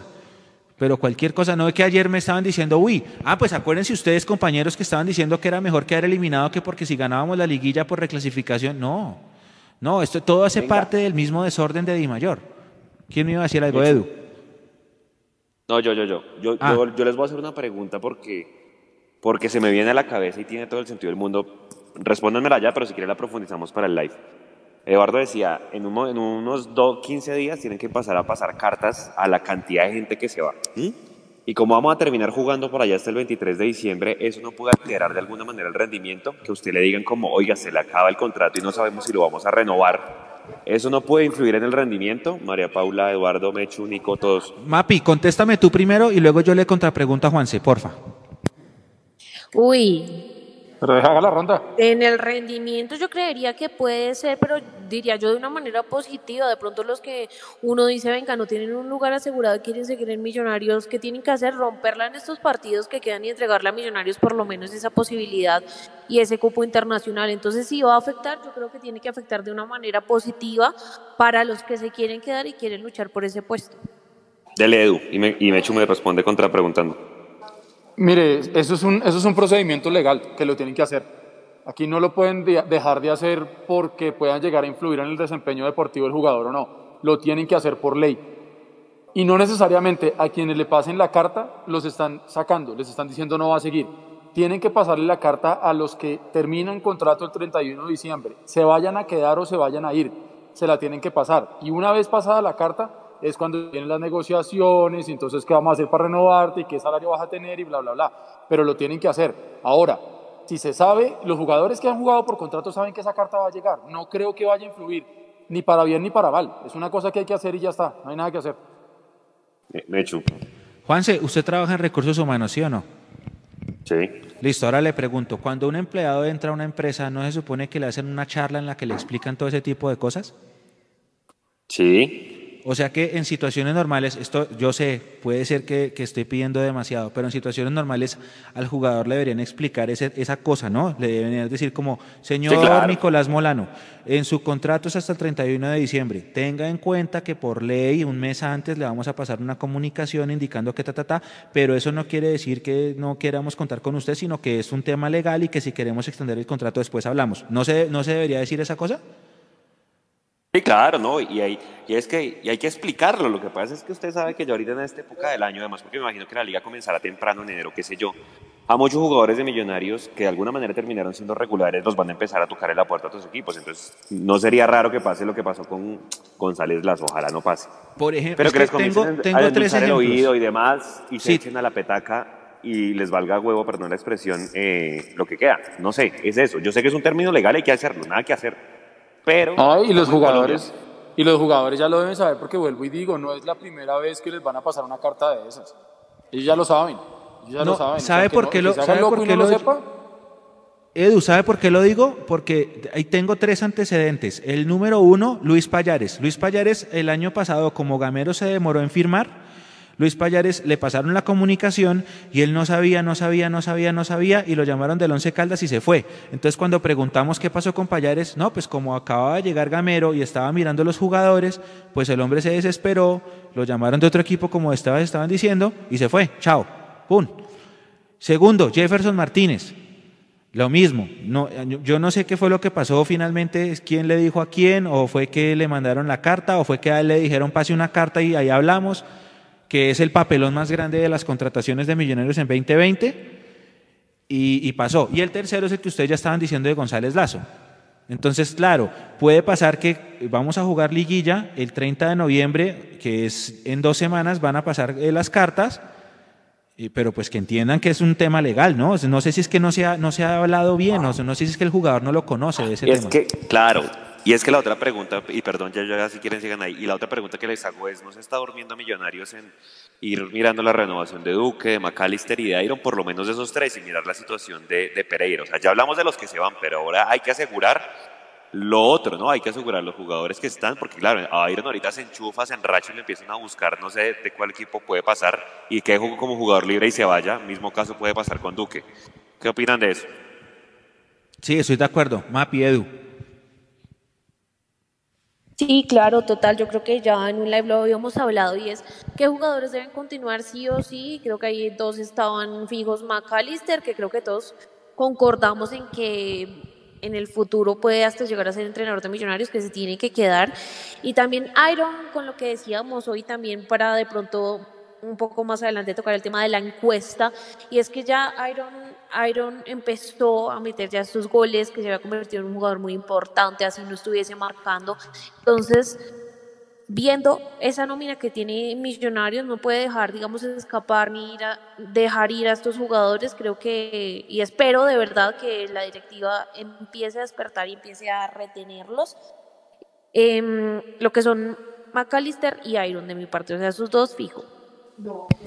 Sí, para mí se están demorando, no solamente en renovar a los que quieren renovar, sino lógicamente en empezar, ojalá ya estén buscando, porque yo me conozco ya el discurso, y el discurso va a ser, no, pues como se tuvo que jugar esta liguilla, entonces los 20 equipos estaban en competencia, entonces no pudimos traer a nadie porque pues no podíamos desarmar a ningún equipo que estuviera compitiendo, eh, no hay plata, entonces pues eh, yo creo, y de verdad, ojalá me equivoque, pero creo que para el 21 eh, vamos a irnos prácticamente con lo mismo. Yo no me ilusiono con que llegue nadie, me ilusiono, más bien, yo no me ilusiono con las directivas de millonarios.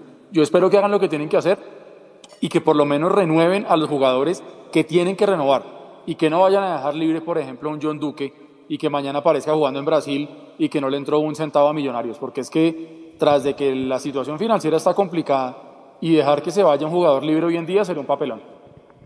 Así es, Edu, pasemos a su tema, la encuesta, por favor. Bueno, sí, en, la página, en la, perdón, en la cuenta de Twitter de Mundomillos, arroba Mundomillos, Hicimos una encuesta finalizando el partido, pues para entender un poquitico cómo estaba viendo la gente eh, lo que pudo ser, las figuras del partido. Y le preguntamos a la gente para escoger al jugador Mundo Millos, eh, ¿quién fue la figura del partido hoy? Para conversar, conversarlo aquí en el tercer tiempo. Dimos tres opciones, Iron del Valle, Perlaza y McAllister. O en últimas, pues que la gente comentara. Ya con los resultados cerrados tuvimos casi 600 votos, la hicimos muy cortica, de 30 minutos nada más. Iron del Valle con sus tres goles de hoy, el 53%, McAllister con dos goles hoy, 33%, y Perlaza con tres asistencias hoy, 14%. Entonces, para la gente que votó en la cuenta de Mundomillos, en Twitter, la figura fue Iron del Valle.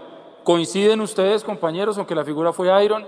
¿Consideran ustedes que aparte de estos tres, hubo algún otro jugador que tuvo rendimiento superlativo? Y empiezo por usted, María Paula. Concuerdo completamente con la gente, de hecho yo voté en la encuesta y voté por Iron del Valle. Eh, me parece vital, importantísimo, eh, digamos, de cara a todo lo que se viene, que haya metido esos tres goles, creo que fue también en medio de la tristeza, porque lo decía y empezó con eso en su rueda de prensa, que fue una tristeza y se le nota realmente el golpe anímico que han tenido por este partido, pero haber vuelto, digamos, a, anotar y tan contundentemente, o sea, con tres goles, creo que lo va a motivar mucho para todo lo que se viene. Espero que este sea el inicio de esa racha goleadora para Iron y sobre el partido de hoy. Creo que en partidos anteriores no le entraban las más claras, hoy le entraron dos que, habían, que no eran tan claras, entonces me pone muy contenta y muy feliz porque si Iron comienza a meter goles y a estar enrachado, eso es completamente bueno para Millonarios. Y sobre los otros dos jugadores, partido increíble de McAllister, un golazo precioso, digamos que ha quedado un poco eh, tras bambalinas, por decirlo así, debido al resultado de Millonarios, pero sin duda, o sea, no solo lo pone a jugar, sino que además se hace estos, estos goles y el otro Perlaza creo que lo hizo muy bien por derecha o por izquierda. Entonces concuerdo completamente con esos tres jugadores que son ejes importantes de Millonarios y este último Perlaza me parece que la gente no lo habla mucho, que no se resalta mucho, pero es un jugador que en silencio ha ido mejorando su nivel y que le ha aportado mucho al funcionamiento como tal del equipo. Juanse, su opinión. Yo también estoy de acuerdo con ustedes. Goles son amores y Iron del Valle es el goleador de Millonarios del último, de, los, últimos 10 años. Entonces, por ese lado creo que no hay discusión. La tripleta. Eh, y yo le complemento al top 3, Macalister Silva de segundo, porque hace dos goles, participa en el, en el primero para la asistencia a Emerson y Elvis Perlaza. Creo que es el mejor partido literal que le vi desde que llegó. Yo le había visto un muy buen partido en Cali porque el tipo anuló completamente a Dubán Vergara, pero hoy en ataque, en ofensiva, y eso que jugando con perfil cambiado, el tipo le, lo hizo muy, muy bien. Va a ser una lucha interesante ese tema de los laterales, así como de los centrales. Seguramente vamos a hablar de ese tema en el live porque fíjense que ya todos están recuperados y todos están en buen nivel de alguna manera. Entonces va a ser una lucha bonita por el puesto, eh, una competencia sana. Pero sí, ese es mi top 3, yo creo. Mechu, para usted, ¿quién, la ¿quién fue la figura? ¿Iron, Perlaza, Maca o alguien más? No, la figura sí es Iron del Valle. Goles son amores y más cuando uno se hace un hat-trick. Y hace mucho que Iron no hacía un hat-trick. Venga, buscamos. Un saludo muy grande a Daniela. Aquí el chat se, se prendió. Hace rato nació un gol Iron, pero tiene razón. Lo de McAllister fue muy, muy, muy superlativo. A mí Perlaza me pareció buenísimo en los primeros 13 minutos. Creo que el partido se abre por su zona en medio de ese charco en esa zona izquierda atacando nuestra. Pero sí, y de pronto, ¿a quién le podemos dar otra mención? A Emerson por su segundo gol, puede ser una mención para él. Por la asistencia. Por la asistencia.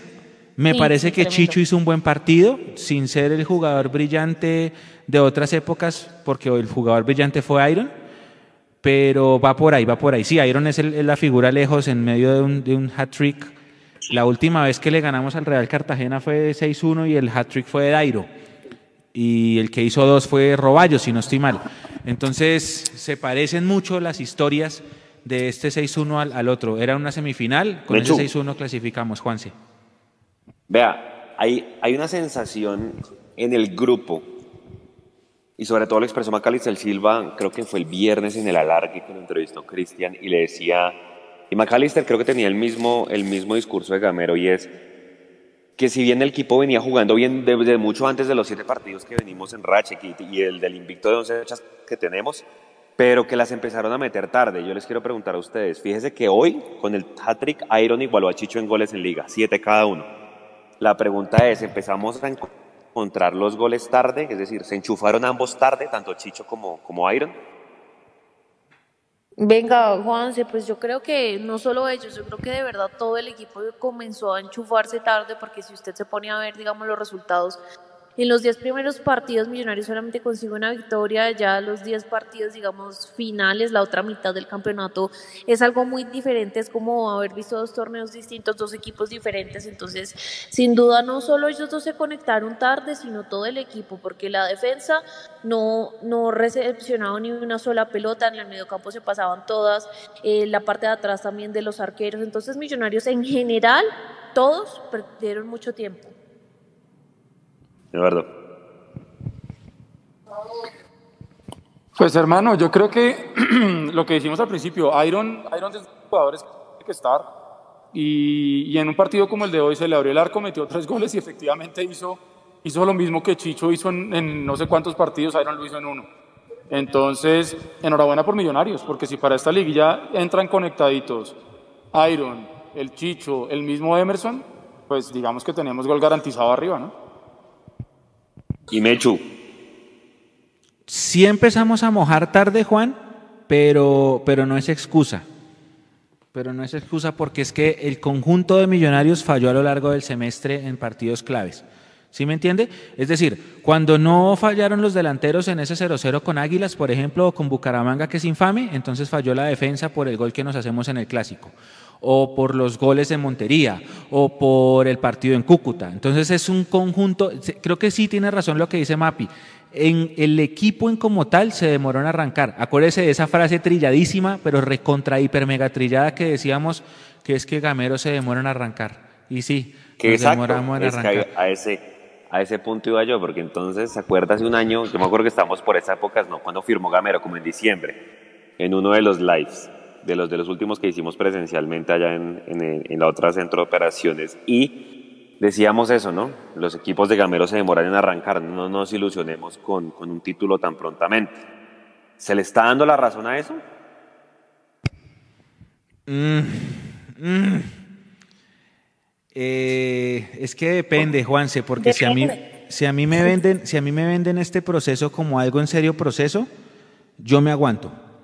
Yo me aguanto. Lo que pasa es que yo en este momento de mi vida y con el dolor de la eliminación y con la antesala de la liguilla de consolación y haciendo seis goles. Y después de un 6 a 1, que mejor dicho, como dice Mapi, todo el mundo estaría aquí borracho, pues. Pero es que yo no sé si este proceso de verdad es un proceso. ¿Qué opinas, Mapi Edu?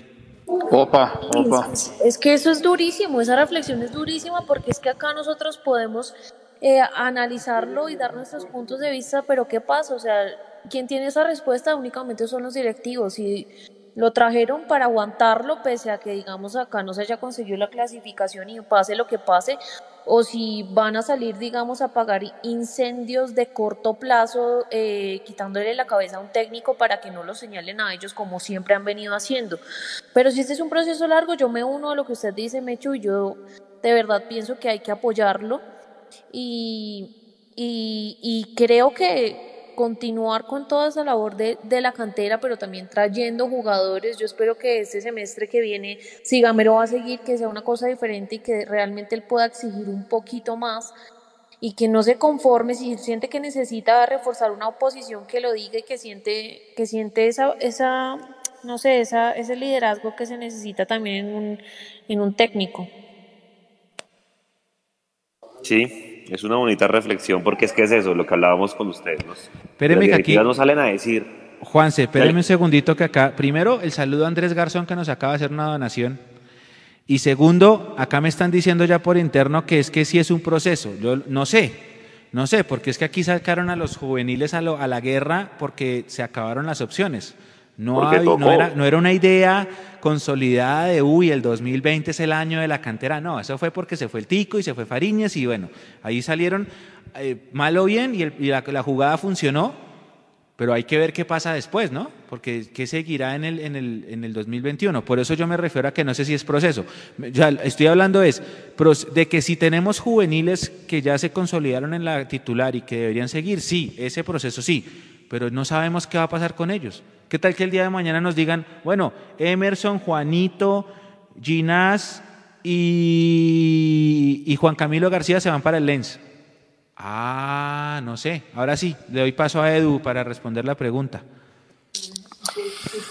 Pues yo quiero pensar que sí lo es, independiente que los jugadores hayan tenido que llegar aquí por, por la necesidad o por lo que sea, pero yo quiero pensar que, que sí lo es. Ahora, eh, la única manera para demostrarnos a nosotros mismos y al equipo mismo que esto es un proceso es ver qué va a pasar aquí en la liguilla, ver qué va a pasar con los jugadores de experiencia que se van a recuperar. Lo hemos dicho el caso de Carrillo, el caso de Pereira, ya volvió Matías, eh, si es que algún día vuelve Luciano Espina.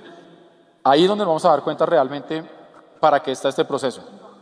Si empezó tarde, es decir, por la necesidad y empezó en el partido con Junior y antes no estaba contemplado, ok, pero ya empezó lo que es crítico para mí en este momento es que no se corte. Así lleve solamente 5, 6, 7 partidos. Eso es lo importante. ¿sí? Ahora, si vamos a pararnos a decir es que nunca creyeron y es que tocó ponerlos porque no había más, listo, no importa, esa opinión está bien.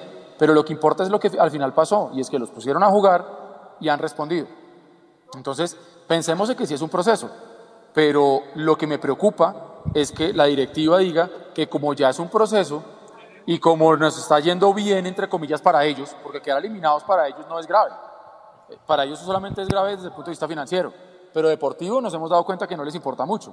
Entonces ellos van a decir, no, pero mire, y entonces ya los jugadores tienen proyección y están jugando, y para ellos esto va a ser, esto va a ser maravilloso.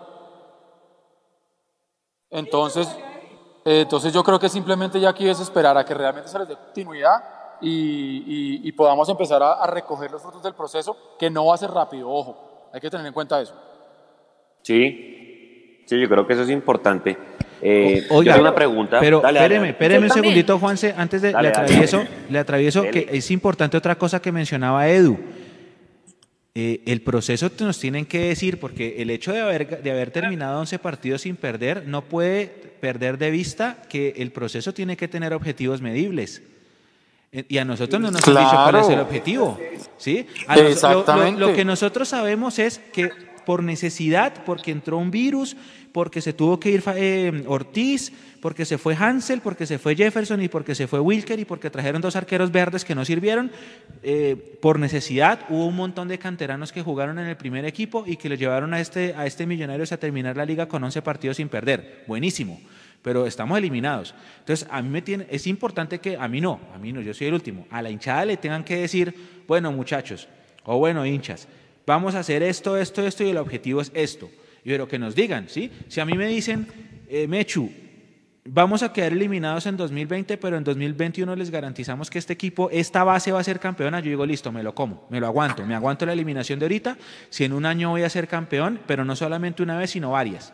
Que, usted, que me digan, no, pero es que con esta base de jugadores como en los noventas, una base que jugó dos Copas Libertadores, que fue dos veces subcampeona, que no alcanzó por tema del sistema de campeonato, bueno, listo, yo me lo aguanto. Pero O me pueden decir, eh, Nico, el objetivo es que en dos años eh, este grupo de jugadores, independientemente de lo que pase, se va para el Lens. Ah, bueno, ya cada uno mirará si sí o si no, pero que nos digan. Si a mí me dicen que este equipo, que hoy terminó siendo el que mejor juega en Colombia, porque creo que es el que mejor juega en Colombia al, juego, como decía Osorio, eh, va a ser campeón 2021, 2022, 2023, me como esta eliminación y no pasa nada, no pasa nada. Mañana me levanto y pienso en la liguilla de consolación, pero que nos digan, Edu. Es que ese, es el gran problema, que nunca han clarificado el propósito. Ellos nunca nos han dicho cuál es el objetivo y yo no sé si es que cuando usted no es capaz de poner los objetivos, por lo menos públicamente, porque yo quisiera pensar que internamente los tienen, pero públicamente no los dicen, eh, pues queda uno como, como, como raro, ¿no? Es como, como extraño. Ahora, si Camacho en su momento dijo llegar a, cuartos de final de Sudamericana fue la cosa, pero listo, ya, ese objetivo no se cumplió, entonces ¿qué?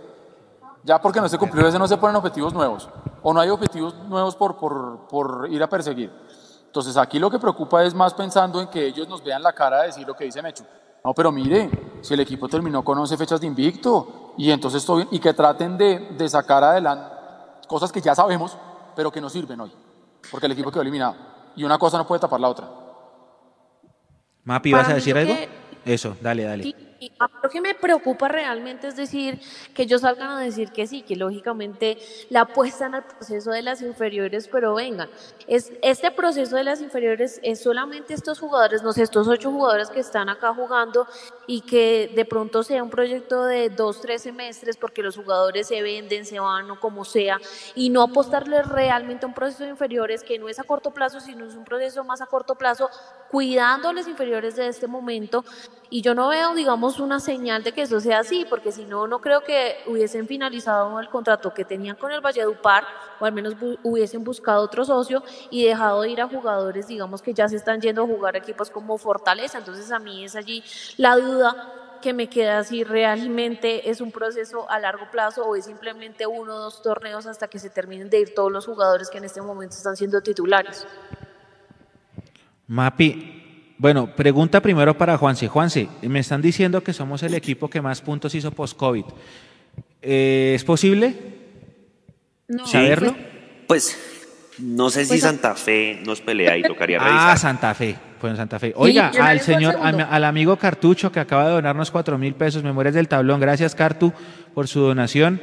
Ahí hemos estado hablando esta semana, él estuvo recibiendo a los jugadores en el aeropuerto cuando llegaron de pedir un abrazo grande para él, para su esposa que son también fieles hinchas de, esta, de este canal de Mundomillos y de todas sus redes. Gracias, gracias. Ah, pues están diciendo eso, que puede digo, ser... Eh, Mechu, acá tengo el dato. Dámelo. Acá le doy el crédito completamente al colega Esteban Lancheros y él dice que desde que volvió el fútbol por la pausa de la pandemia, los dos mejores equipos fueron los bogotanos. Efectivamente fue Santa Fe el primero, consiguió 27 puntos y Millonarios 24 desde que regresamos post pandemia. Y jugamos un partido más que Santa Fe, que fue el aplazado contra Cali. otra pregunta, otra pregunta. Yo tengo otra, dale. A ver, no, tírala usted y después voy yo. Hágale, Juanse. Eh, Eduardo se acuerda, igual la pregunta va para todos, pero Eduardo se acuerda en todas las transmisiones que yo le decía a usted, Eduardo, ¿qué tenemos en la banca?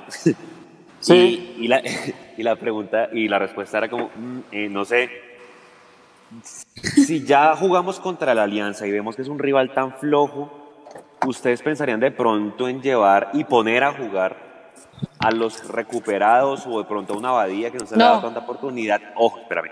De cara, espera, de cara a tener, de cara, no, no, pero ojo, de cara a tener más alternativas en el banco de suplente para la liguilla, o definitivamente la pesada y que los otros se ganen el puesto los 10 minuticos que, les ponen.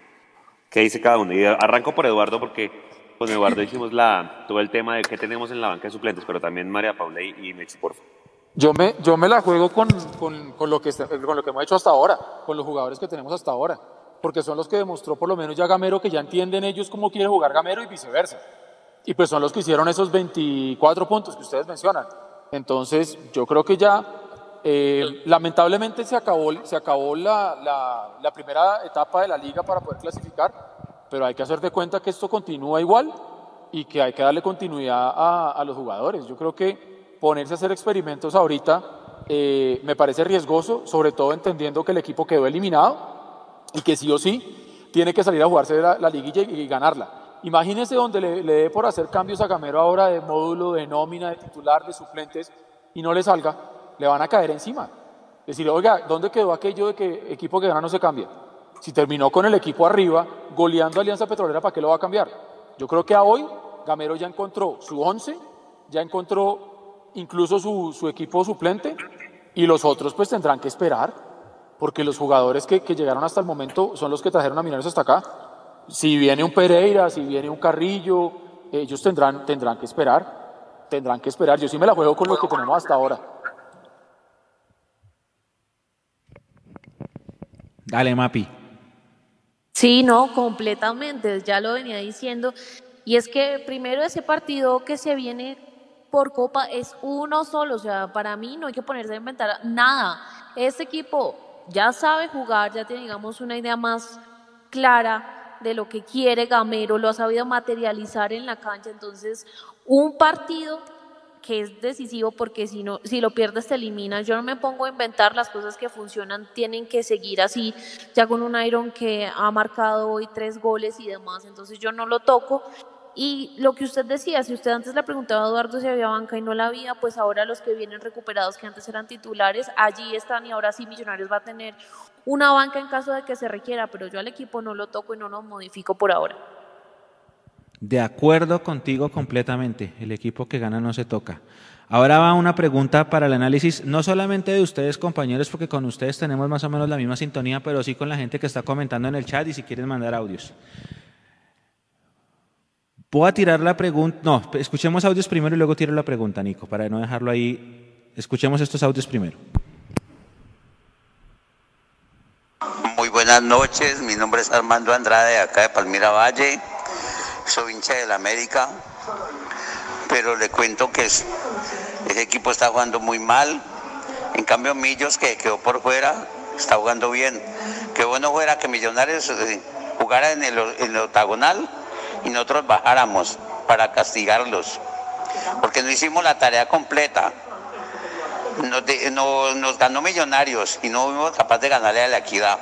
Que Dios los bendiga, o yo, tienen buen equipo para el próximo año. Pregunta para Mundomillos, eh, si eh, con, el, con el campeonato ese de, mini torneo de tres, de tres cuadrangulares, eh, por casualidad, ¿ese es el 2022 o, o queda como una liguilla ahí normal? Porque ya se jugó el 2021 y quién sabe si eso vaya a ser el 2022. No, no, es el, es el 2020 Liga de Consolación o fase de consolación, pero no es 2022. No, no, ni suma para reclasificación, ni para descenso, ni nada. Amigos, buenas noches. Los saludo de acá de Antioquia. Eh, sí les digo una cosa. Por dos arqueros que tuvo Millonarios, Bonilla y Vargas, pues sí se perdieron puntos, partidos por los dos arqueros. Entonces, ahí se perdió también la clasificación de Millonarios.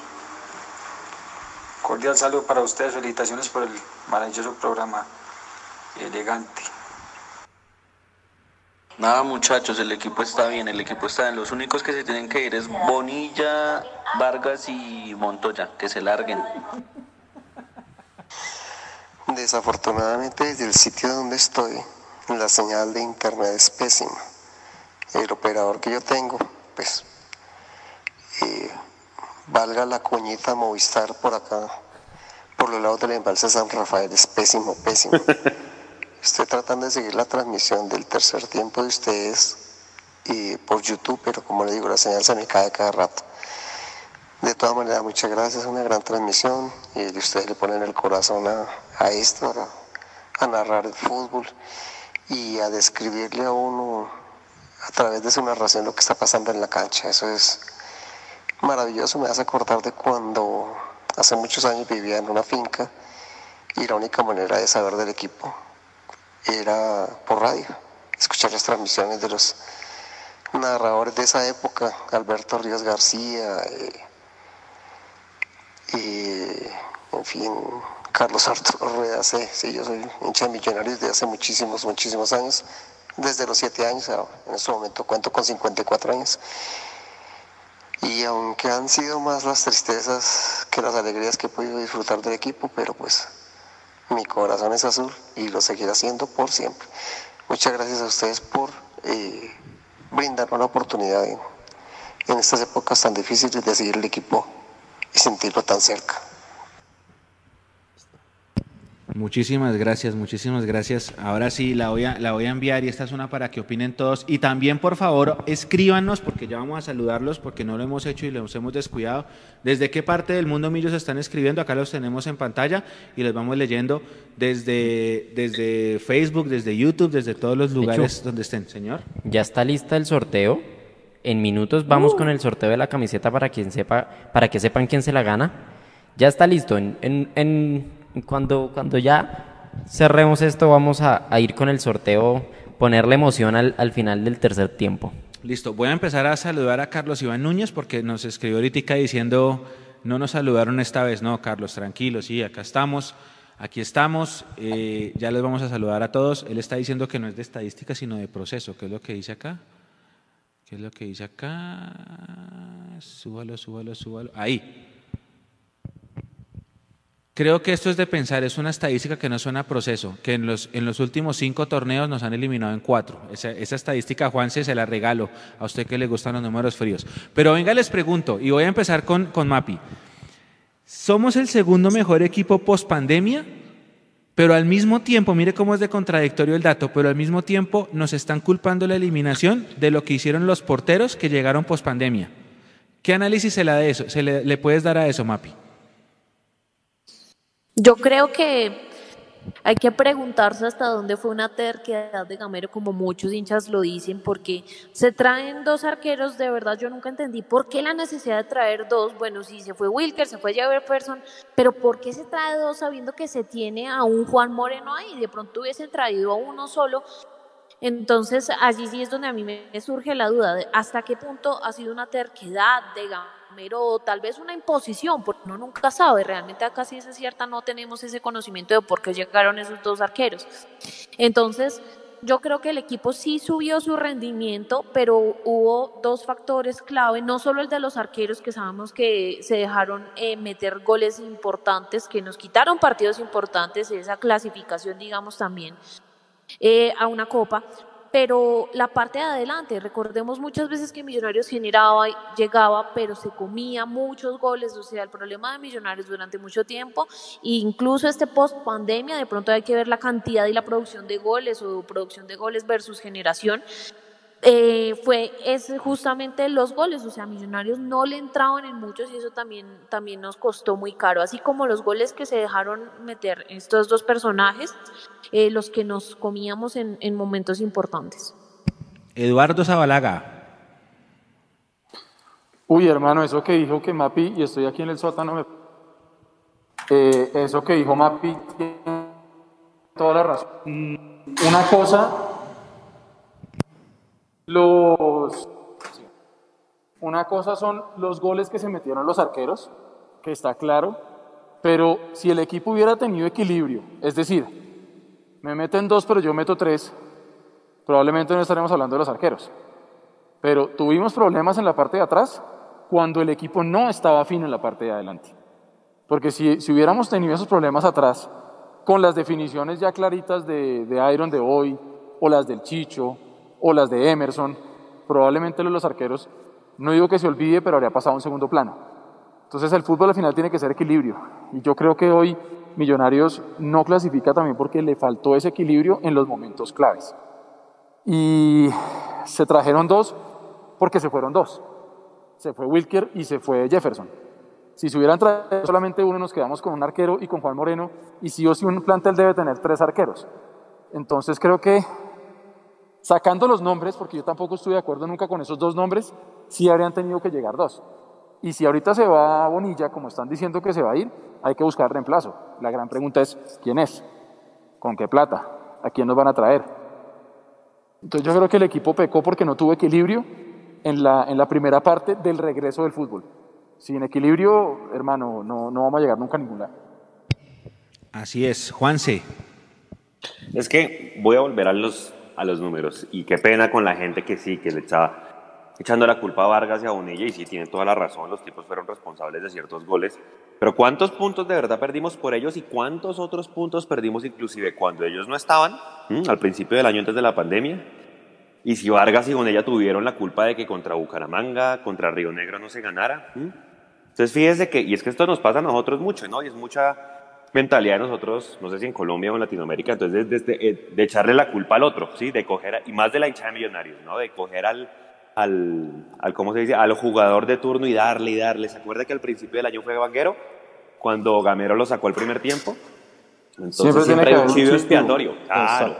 A eso voy. Entonces, si a mí usted me, me certifica que es que por ellos, dos, por los dos arqueros, efectivamente dejamos de ganar la Río Negro a Bucaramanga, perdimos allá en, Montería, perdimos con Pasto, eh, no le ganamos el primer clásico a Santa Fe, listo, estoy de acuerdo, que los arqueros tienen responsabilidad, la tienen, pero no, no el 100% como se la quiere hacer ver la cantidad de hinchas que hasta ahora en redes están destrozándolos y demás. El mismo Gamero tiene responsabilidad porque sí, yo creo que, que, a todos lo que nos queda de este, de este vuelta de millonarios post pandemia es que los pelados resurgieron, fue más por necesidad que por convicción, pero sí, yo creo que eso hay que ver una responsabilidad compartida que viene desde arriba de los directivos, pero no solamente de los arqueros, y eso es yo por lo menos, en mi opinión, y creo que todos estamos de acuerdo, la opinión de Mundo Millos en general es que no solo es culpa de los arqueros eh, de lo que está pasando en este momento, de no haber conseguido la clasificación. De acuerdo, es que yo no sé por qué la emprenden tanto, sobre todo contra Bonilla, porque listo, el gol de Bonilla nos costó dos puntos, pero el resto qué? A mí me duele más el 0-0 con Águilas, que nos eliminó, y el 2-2 con Equidad, porque Equidad terminó clasificando. Si usted le gana Equidad y a Águilas, no estaba haciendo cuentas acá. Entonces, no, a veces se sobreactúan demasiado con las críticas a los arqueros, porque los arqueros perdieron un partido y, los puntos que regalamos ahí está el listado. ¿Y por de dónde vienen? Por su eh, histórico. exactamente, es, es, más, es más buscar un chivo experto cuando la responsabilidad es, compartida. es que vea, toca buscarnos el dato, voy a ver cuántos, porque es que, pucha, si queremos cogerla contra un solo jugador, vayamos al 2010 cuando vino este arquero, el que se voló dos dedos. Irigoyen. Ovelar. Ovelar, Ovelar, Ovelar. Sí, bueno, esa de verdad, ¿cuántos goles hicieron esos arqueros y cuántos puntos costaron? Ahí sí pero yo no, o sea, la realidad de hoy me parece que es distinta, o sea, hay una realidad distinta, lo que pasa es que yo no sé si es que las redes en esa época no tenían tanto furor y demás, pero ahora, hermano, Entonces quieren hacer ver como estos dos arqueros los máximos responsables y creo que no están así. Sí tienen responsabilidad, pero no al nivel que lo quieren hacer ver. Y todos Juanse, lo que pasa es que lo que pasa es que es el camino fácil. ¿Entiendes? Es el camino fácil porque no todo el mundo se sienta a hacer un análisis juicioso y no tienen por qué hacerlo, está bien. Pero, pero los que digamos que nos ponemos delante de un micrófono, final de un equipo, pues tenemos que hacer un, un análisis y es ahí donde, donde cobra, digamos que validez eso que estamos diciendo del famoso equilibrio del equipo. El 0-0 con Bucaramanga y el 0-0 con Águilas, eso no es responsabilidad de los arqueros. Eso es responsabilidad de los delanteros que no supieron meterlo. Entonces, eh, está bien que se mire y lógicamente el, la emoción, el eh, sobre todo por el tema del clásico, pues lo más fácil, el lugar caer ahí. Decir, ah, no, es que estamos eliminados hoy por Bonilla. Eh, ojo, aquí no estamos defendiendo, yo no estuve de acuerdo nunca con que llegaran ellos dos. ¿sí? Pero lo que sí estoy queriendo hacer acá, de la mano, discutir este debate, entender que ellos no clasifican, no solamente por el tema de los arqueros, sino porque acuérdese la cantidad de partidos que hablábamos que Gamete decía que es que generamos muchas opciones de gol, pero que no las, hemos metido. Y eso no era responsabilidad ni de Vargas ni de Bonilla. Aquí no le estamos quitando responsabilidad a ellos, ojo, yo no estoy quitando responsabilidad. Diciendo es, adicionalmente a eso, muchas falencias en la planta, en partidos donde no concretamos las que se tuvieron. Esos son los goles y los puntos que nos están doliendo hoy. Edu, lo que pasa es que yo entiendo desde el corazón, desde este corazón azul apachurrado, yo entiendo que el clásico, por ser clásico, porque no le ganábamos, no le ganamos, porque la, racha sigue, porque no ganamos desde 2017, porque estamos mamados de los mil y pico de días sin ganarles, porque lo tuvimos al pelo, uno entiende eso, pero decir que por ese gol nos eliminaron, no. No, no, no, la responsabilidad es compartida y como dice Mapi, eso es de todos, de todos, incluyendo el criterio del técnico para no ponerlos en su momento por no creer en las condiciones de Juanito, por ejemplo, y seguirle dando minutos a los dos cristianos, en la defensa que se comió goles, en los delanteros que no facturaron contra, contra Equidad, y, contra Águilas y contra Bucaramanga, todo eso suma, todo eso suma. Oiga, una cosa, se me olvidó comentarles, de pronto algunos no lo saben, nosotros empezamos con Twitch desde el jueves, empezamos con el live, ahora estamos en una red más que es Twitch. Y acá nos escribió Cristina Guerrero, que dice, hola, soy Cristina Guerrero para que digan mi nombre. Cristina es nuestra primera seguidora que nos escribe un mensaje por Twitch en la historia de nuestras transmisiones. Así que Cristina, muchas gracias, entras a la historia. Y de paso la invitación, bueno, Nico sabe más que yo de Twitch, para que se unan también a Twitch, nos sigan en Twitch, que ya estamos ahí, todos los en vivos de aquí en adelante, Dios mediante, estarán también por Twitch por si quieren unir una red más. A mí se me pasó también. Ahora voy a saludar ahora sí gente, saludemos por acá. Edwin Raba, Jonathan González, Samuel Guillermo Moreno, eh, Andrés Garzón. ¿Cuándo ha tenido millonarios arqueros de jerarquía? Siempre han sido internacionales. Generalmente nuestros grandes arqueros fueron internacionales, sí. Realmente Delgado es una excepción, Burgues, no, Burgues era extranjero, Eddie Villarraga es una excepción. A ver, ¿quién está por acá? Eh, no defiendan a Bobonilla y a Vargas, no los estamos defendiendo, lo que pasa es que no son los únicos culpables. Ah, el gol que le hacen a Bonilla surge de un error garrafal. Ahí, por ejemplo, hay, hay un, eh, eh, un coso de concepto. Acá nos saludan desde Long Island, JCLO, desde Long Island, New York. Eh, un error de concepto que empieza, ¿se acuerda cuando hablábamos compañeros del, tema de, todo es cronológico? De que si no hubiera yo conocido, mi papá no hubiera conocido a mi mamá, entonces yo no estaría acá, y si el papá de Nico no hubiera conocido a la mamá de Nico, no estaría Nico acá, y así con todos. El, el gol del clásico nace de un error de planteamiento en donde ganando el partido nos echamos atrás. Entonces ahí es una cadena de errores y esa, esa explicación es perfecta. Dice, uy, mira esta frase de Leandro. Mira esta frase de Leandro a quien le mandamos un gran abrazo a Leandro Melo. Dice así, ese versito de que se quedó afuera el equipo que mejor juega me sabe a miércoles. Jugar bien solo sirve sí o sí cuando ganas. Yo he visto millonarios jugando horrible que fueron campeones. Me imagino que está hablando del millonarios de Russo que no jugaba bonito, pero fue campeón. Y tiene razón, ya ahorita a la larga es una victoria moral más, ¿no? En la, anécdota queda. Señor que queda en la anécdota, porque la historia va a decir que no pasamos. Sí, como los 50 puntos. Exactamente. Eso, y como Ahora, el invicto de las noven- del 99 y como los- el, el triunfo en Palma Seca. Y ahí todos. Hola Mechu, saludos desde Coneja Ahora. House. La Coneja está con Mauro, con Huguito, con el Cone, con Oscar, con el Pollo, el hermano de la Oscar. Cone. Están todos ahí escuchando tatis. la transmisión. No sé si está Andrés también. ¿Está ahí? Si Andrés también está ahí, No, bueno, no un abrazo grande a todos. Pero sí, ellos salieron de, hicieron un gran trabajo y me les quito el sombrero otra vez a Hugo, a la Cone, a Mauro. Desde a las dos llevamos cubriendo. Jue madre, se fueron, se mojaron, aguantaron los trapos en las motos, fueron hasta allá. Brutal, brutal, brutal, de verdad. Felicitaciones para todos ustedes. Lo- se están tomando unos tragos, obviamente, pero se los merecen. Hicieron un trabajo impecable con el seguimiento, con ese cubrimiento a Millonarios. A ver, Daniela Solano, corazones, me imagino que para Nico. Ah, José Manuel Martínez, el último triplete de Iron, ¿sí? Alex Cuervo, un abrazo. Millonarios todos los años no sabe, no sabe competir sino participar. El señor Cartu, que dice acá que las derrotas de local con Pasto y Caldas es lo que nos tiene afuera. Sí, puede Oiga, ser. perdón ahí, perdón ahí Diga, dígame, bus. Yo mientras creo seguimos que, buscando. eh, deja, pase lo que pase, igual yo sé que a Gamero le queda un año de contrato, pero en esto, en este casi año que cumple Gamero, dejó algo diferente a lo que dejó Pinto, ¿no? Creo que Pinto no dejó nada, pues aparte de los 50 puntos. Digo en términos de jugadores de la cantera y demás, ¿no? No, no, porque es que el que había potenciado él era Rengifo y Rengifo hace rato no, no moja. Está borrado. Ajá. Están Rengifo preguntando está que si. Nico y yo somos hermanos. No, no, no, no. Nico es hijo de Huguito, que es, que es el fotógrafo que está Es en que- este momento es en que- Marconi. Es que porque, venga, es que Mechu, ¿por qué lo pregunto?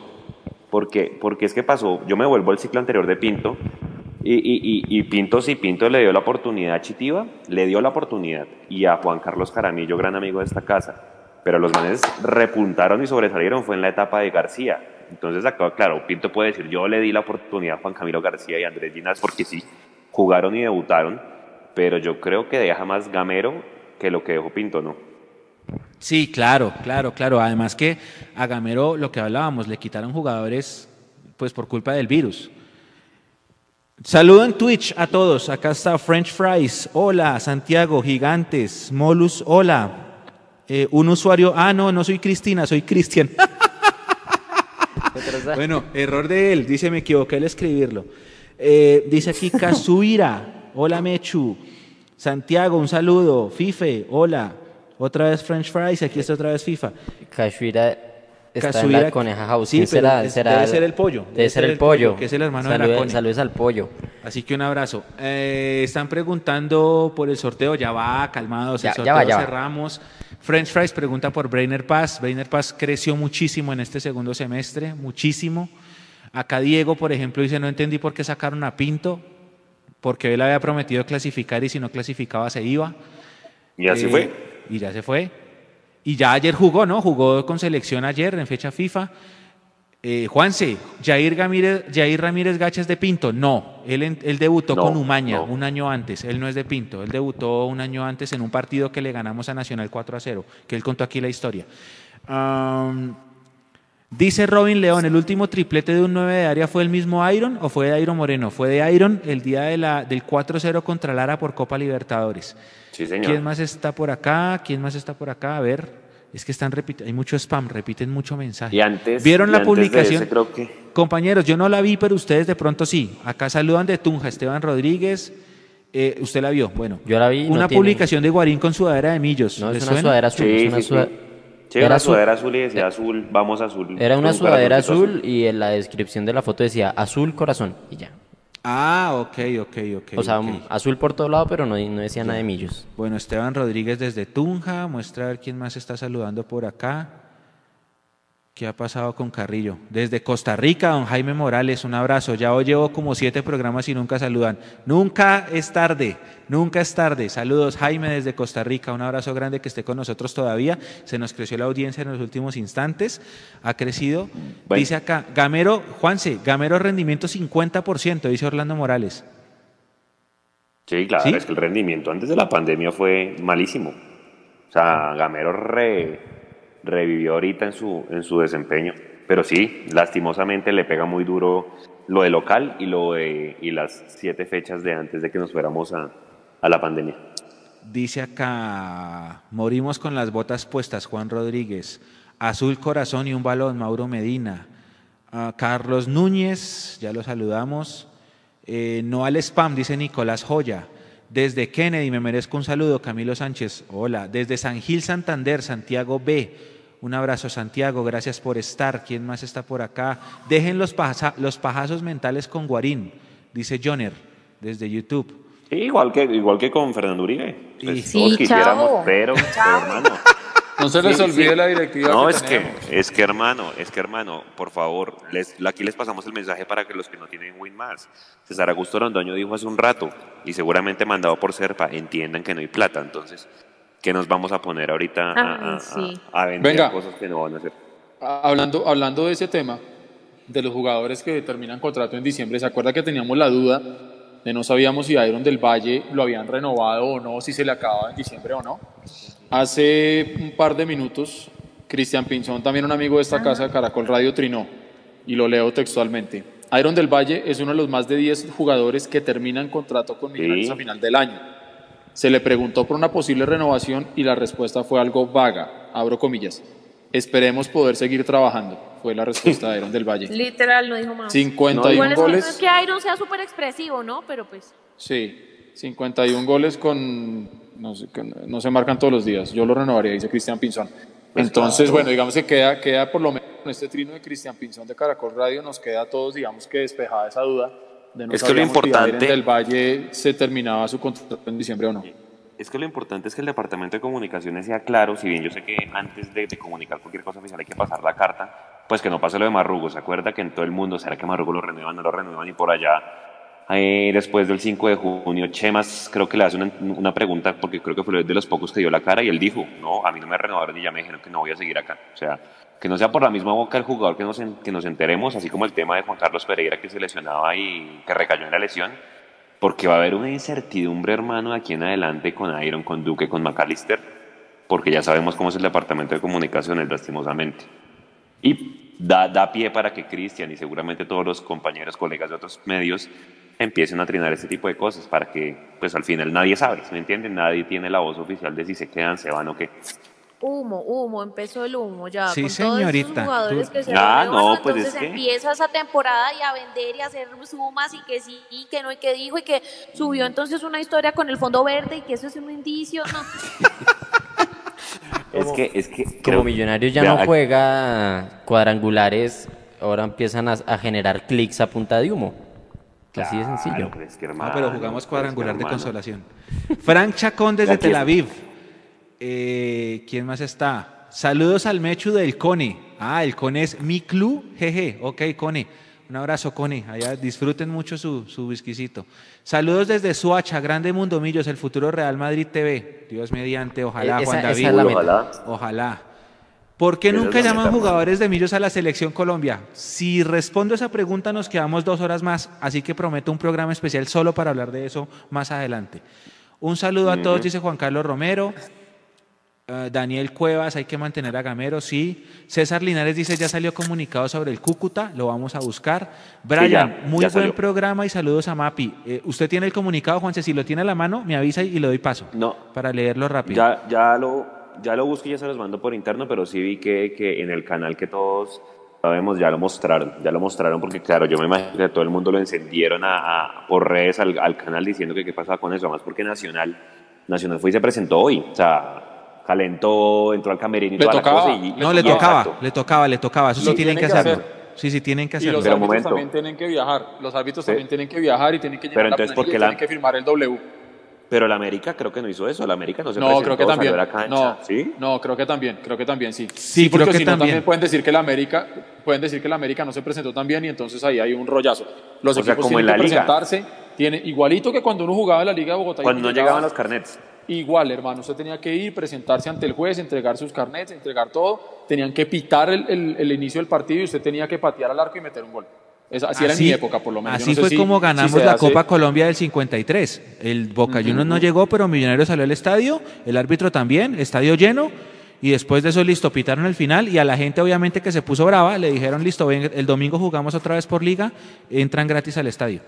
Freddy Osuna, 20 mil pesos, gracias por la donación. Señores, hablemos de los jugadores que supuestamente tienen ofertas. Se habla de Román Duque y McAllister. ¿Se sabe de ofertas serias? Yo personalmente no sé ninguna oferta seria porque No, pero es que también no podemos creo en ofertas, no creo en ofertas durante el, co- durante el transcurso del torneo, salvo que sí de verdad se filtren y lleguen a las oficinas del club. Pero por ahorita es lo no, que creo ahorita. ninguna, yo no creo en ninguna oferta para millonarios nunca. Así, de ver, verdad. O sea, sigamos. verdad. No, pues hermano, ahorita, o sea, nos podemos volvemos lo mismo, nos podemos quedar haciendo entonces lo que ha sonado, le ponemos al- el título en YouTube, lo que ha sonado. Pues, Mapi. claramente nos podemos quedar hasta quién sabe qué horas, pero no es la idea. Mapi, mira este, Diego Parra. Hay que darle gracias a Win porque si no nos hubieran quitado la señal, no hubiéramos conocido a Mundomillos. Tal vez es lo mejor de la cuarentena. Muchas gracias, Diego. Mapi, ¿qué Sí, opinas? de verdad. No, me encanta, me encanta y siempre van a haber cosas buenas. Yo creo, yo estaba pensando y me- analizando después de hoy que de verdad tenía el corazón roto todavía, pero yo pensaba, bueno, esto de este invento de este canal, ¿cómo ha, cómo ha afectado positivo o negativamente a los medios partidarios? Y yo creo que acá mucha gente ante esa imposibilidad de ver los partidos porque no tienen este cable operador, pues han llegado acá a Mundomillos y se han quedado porque les ha gustado. Entonces creo que a todo hay que verle, digamos, las cosas positivas. Entonces muchas gracias a todos, Mecho. Acá me piden que mencione esto. En la salida del hotel, que estábamos grabándolo por todas las redes, cuando salieron los jugadores, no sé si se dieron cuenta que los, los miembros de la barra hicieron como una especie de, de cordón humano para evitar que la aglomeración Ujú. y que la gente pudiera salir, los jugadores. Y aquí me dicen, por favor comenta esto. El agente enloqueció cuando se lo Ginás, fue el más aplaudido junto con Juanito, que a propósito Sí. Juanito la única persona que saludó fue a la coneja. Sí, pues es verdad, porque él, la- ellos saben que el acompañamiento de la CONE y por eso, eh, y bien, bien que hayan acompañado a los pelados de la cantera. ¿Quién más está por acá? Eh, opino igual, gracias a Win, ahora Mundomillos, dice Yamur, Yamur Yesilev. Eh, dice acá, yo sigo a Mundomillos desde antes de Win más, dice Esteban Gutiérrez, gracias. Ojalá las directivas se fijen en Matías Mier y en O'Brien, Nicolás Mora. Uy, no sé. Matías De pronto Mier es de equipo chico. El segundo, Mier es- el segundo sí. Mier es de equipo chico. Yo No sabía que iban a No. reaccionar así. No, el No, segundo, no. el segundo sí. Mier, Ah, Mier es O'Brien, jugador de sí. equipo chico. Mier es jugador de equipo chico. Está demostrado que hay jugadores que no pueden con camisetas grandes. Y Como tampoco hay técnicos que no tienen que no tienen para, para ser técnicos de equipo grande. Mier no es para un equipo grande. Mier está bien en, en equidad. Déjenlo allá. Vean Mier sirve para qué va a pelear. hacer en los cuadrangulares, espérense y ya, o sea que porque tuvo unos goles y está ahí, digamos, entre los que más han notado, en el todos contra todos no significa exactamente que sea pues el superjugador, veamos qué hace en los cuadrangulares también. No, eso no, Lo eso no único pasa que nada tiene, lo único que tiene es buena prensa. Ustedes saben a qué me refiero. Sí. Claro. Tomás Venegas, siempre win en mute. Andrés Velázquez, grande Tamí. Eh, así se tenga señal abierta, el audio oficial tiene que ser de Tamí. Gracias, gracias. Eh, acá me subí, me subí, me subí. Me subí. Ah, Castelar dice, Mechu tiene 89 años para contar lo del 53. No, lo que pasa es que yo leí la crónica, por eso lo tengo presentísimo. Eh, suba, suba, suba, suba, suba, suba, suba, suba, suba. No, suba, suba. Había uno que decía... Se me fue. Por favor, no vayan a hacer más adelante Mundomillos más. Robin León. No, no, no, no, señor, no. Hasta ahora no. ¿Mundomillos Sí, qué? ya- Mundomillos más. No. Mundomi- Mundomillos, Mundomillos siempre, siempre va a ser gratis para todo el mundo. Aquí está por encima la pasión y todo que la plata. Este, y ojo, el de- para el todo el mundo. Ah, no, mira, arriba, arriba, sube un poquitico, un poquitico. Acá, Jul- José Julián Marín. Personalmente llegué a Mundomillos porque la radio tradicional me parecía un asco. Escuché dos partidos, me mamé y me pasé a Mundomillos y aquí estaba Tamí. Dice acá, saludos, qué gran programa, espero ganarme la camisa, Juan Pinto, ojalá. Ya vamos, ya vamos. Dice, eh, Mechu, un saludo de cumpleaños para mí, por favor, y un saludo a la barra del Búfalo. Lo dice Juan Diego Segura Pineda. Juan Diego, feliz cumpleaños. Seis goles es un lindo regalo, pero una eliminación no. Pero feliz cumpleaños y que sean muchos más. Creo que no, es, no siempre se ve lo, lo que decía Mapi. Aprendan de Mapi. Mapi no había visto a Millos hacer seis goles. Con esa Eso. es suficiente. Váyanse con esa. Sí. Lástima, lástima no haber podido estar en el estadio un día como hoy. Si bien, pues obviamente salimos eliminados y todo, pero celebrar seis goles para muchas generaciones creo que no Pues podido. sí, mejor llorar en el campín que llorar en la casa. Juan. Es lo mismo que lo de tres a la Nacional. Creo que Mapi nunca había visto golear a Nacional, ¿no? No, no, nunca. Muchas, Ah, muchas primeras eso. veces y lástima que este resultado pues sea- tenga para mí sabor a nada. Estaban hablando, alguien mencionó a Mosquera, el arquero de, de Chico, no, de Patriotas, que fue canterano de acá de Millonarios para reforzar el arco y que salgan los dos cristianos. Bueno, puede ser. Se les quiere mucho, Mundomillos. Tengo bonitos recuerdos de ustedes. Dice Daniela Mezquita. Un abrazo muy grande, Daniel. ¿Quién está por acá? ¿Qué más hay? Eh, Andrés Fariñez, ¿cuándo llega otra vez a Millonarios? Yo creo que ya Fariñez no viene. No. Alejandro Romero desde Pasto. Saludos, Mundomillos. Gracias por este programa. Gracias, Alejandro, por estar desde tan lejos en una tierra que no es azul. como mi tanta corazón. vaina con el arquero. O sea, lástima, pero pues. Sí, es que todo va por el arquero, que Fariñas, que vuelva, que Mosquera de Patriotas. Pero venga, yo una Borges. pregunta. Pero venga, yo les hago dígalo. una pregunta. Dígalo, dígalo. Con, con lo que ya, con lo que ya nos mostró Juan Moreno hasta el momento, eh, ¿realmente sería bueno para Millonarios y para el Juan Moreno que vuelva Wilker? Para mí Wilker yo ya es ya periódico está. de ayer. Muchas gracias por todo, todo bien. Te fuiste para Europa donde tu papá siempre te quiso poner. Entonces ahora quédense allá chupando banca en el y luego yendo a otros equipos en Europa. Sí, además va a No, y además. Pero donde, regrese Wilker Fariñez a Millonarios, eh, se le cierran todos los caminos a Juan Moreno. Y No, creo que y nadie además- quiere No, eso. Y Pero ¿por vea, qué se le tienen que cerrar? O sea, yo no, yo no pienso eso. O sea, veamos las condiciones en las que vendría un Fariñez, o sea, viene de estar en la banca y demás. Yo creo que de pasado no se puede vivir, tiene que tapar el que mejor está y en ese momento es Juan No, y- Moreno, hasta que sus actuaciones digan lo contrario. No, y además Fariñas con la eliminatoria ya tiene vitrina. O sea, pop- que se haga tres partidos buenos en la eliminatoria y, y ya. Y Yo, ya- no, me- ya yo, se- no, yo no vuelvo a traer a Fariñez. Ya déjelo donde ¿Para qué? Ya se Es fue. más, vea, esa, esa- esa es- una buena pregunta. Si, si Fariñas hace una buena eliminatoria antes de que se acabe el contrato que tiene, porque, porque acuérdense que se fue a préstamo, si se vende con una buena vitrina en la eliminatoria nos entra plata, ¿cierto, Mechu? Yo entiendo que sí.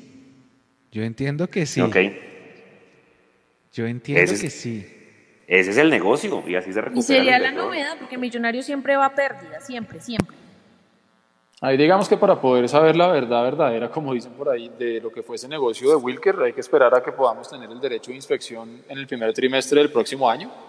Los que somos socios ir y Exacto. revisar las actas y entender realmente cómo fue ese negocio de Wilker Fariñez.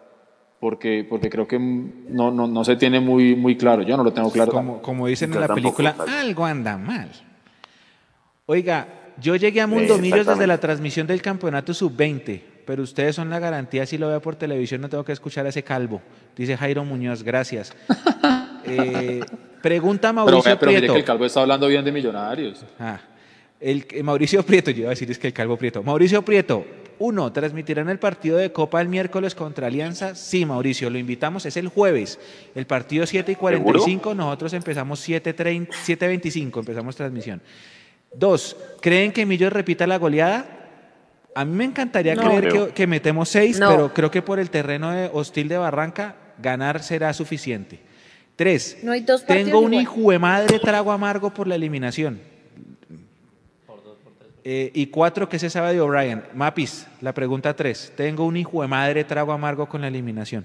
Contéstale tú, por favor. Mecho, pero ¿por qué me hace esto? O sea, de verdad, o sea, es como que meterme el dedo a la llaga, si usted ya sabe, o sea, es que cada que yo intento como recomponerme y pensar, mañana juegan las embajadoras, se juega el jueves, de verdad, no otra vez. Es que me da rabia meter seis goles y no poder celebrarlos y no estar feliz y no estar como debería estar. De verdad es que eso da mucha rabia y, y cuando uno llega a una fecha final dependiendo de otros marcadores, ya la tarea no se hizo y desde ahí empieza ese sinsabor horrible. Pregunta Teacher Johnny, ¿mañana tenemos partido de las embajadoras? Sí, señor. A las 3 de la tarde comenzamos transmisión. Relata Tami, comenta Mapis. Ahí la escucharon y nosotros de apoyo acá con Nico en la producción. Juanse y y Edu, si se quieren conectar, bienvenidos Ay, también. verán, es festivo, ¿no? Bienvenidos también. Suba un poquitico. Dice Esteban Rodríguez que Mundomillo sea el programa oficial de Millonarios. Esa es la contratación que se debe hacer. Muchas gracias por esas palabras.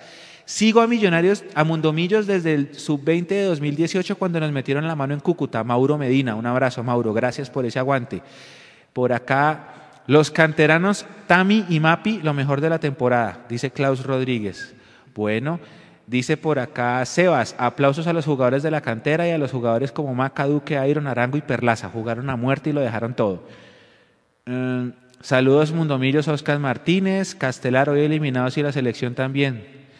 Ah, aquí Carlos Iván Núñez recuerda el equipo del, del 94-96, ese equipo lleno de canteranos que nos llevó a dos Libertadores.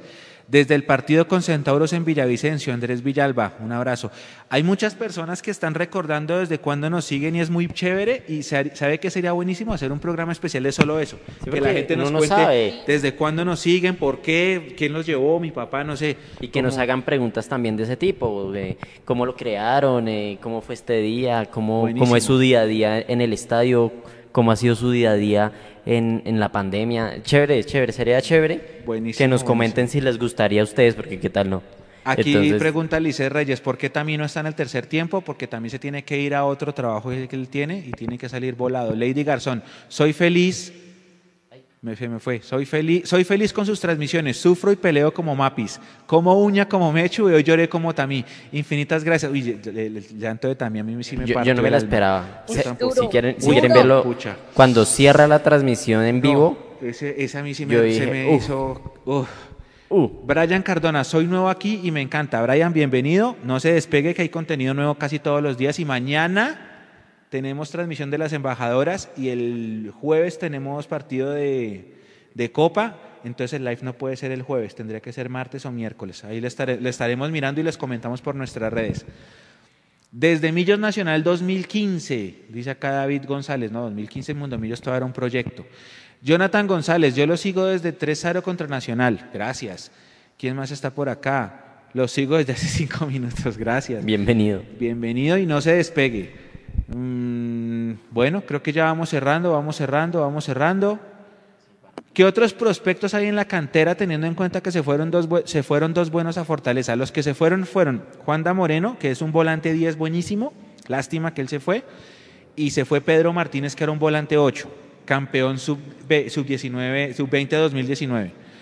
Ahí está haciendo pista Sebastián Navarro, el otro que era bueno, que era un central que hizo gol en la final, Juan José Guevara, también se fue para Fortaleza.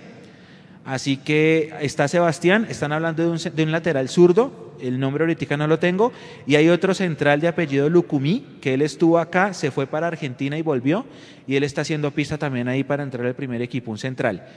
Dice acá, Mundomillo es lo mejor de la temporada, dice Viti Zapa, gracias. Soy nuevo también.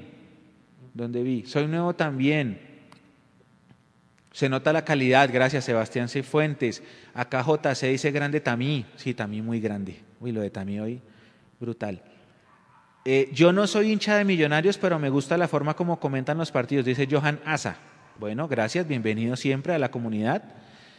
Eh, ¿La liga tendrá transmisión por televisión? Sí, por Win o por Win más fijo, porque la liguilla existe por, por el la contrato de televisión.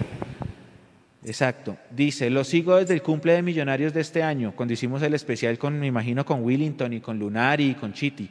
Dice Sebas. Eh, Sebastián. Gracias. No, no, baje, baje, baje. Sebastián. No hay otro arquero canterano, sí. El otro arquero canterano se llama Daniel Melo, pero Daniel Melo viene haciendo un proceso más lento, porque el que estaba antes, que se llama Jorge Palacios, también se fue del equipo. Dice, soy nuevo desde enero, dice Edwin Raba. Bienvenido. Y bueno, creo que ya estamos, ¿no, Nico? ¿Cerramos? Vamos con... ¿Hay audios al final? Mm, no sé si tengamos audios por acá. si no cerramos con el sorteo Mechu, nos vamos. antes, antes, del sorteo, dígale a la gente la programación. Mañana embajadora, y después Mañana, Copa 3 de la tarde, Millonarios Fortaleza, fútbol femenino, Equidad. Equidad, ¿cierto, Mapi? Equidad, efectivamente. Millonarios Equidad. a las 3 y 15 y acá estaremos desde las 3. Porque el de Fortaleza es, es el próximo fin de semana, que es el que cierra la fase de grupos. Ese partido a las 3 de la tarde mañana.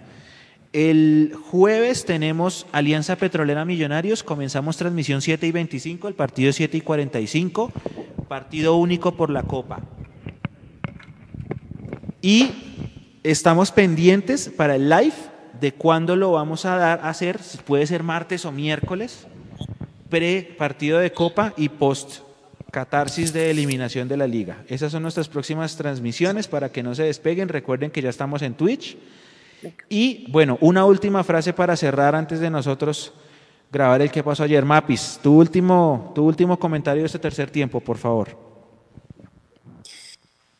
Bueno, es muy duro, realmente muy, muy difícil. Em, quedan muchas dudas, quedan muchos qué hubiese pasado si perdimos por, pero bueno, o sea, ya lo que pasó, pasó y para lo único que debemos mirar atrás es para no cometer esos mismos errores y poder definir proyectos que nos den frutos a corto y, y largo plazo. Y, mi comentario final es que Millonarios tienen que ganar la liguilla y que tienen que conseguir el cupo para el 2021 y para el 2022. Edu Zabalaga Escobar, la última para cerrar ese tercer tiempo.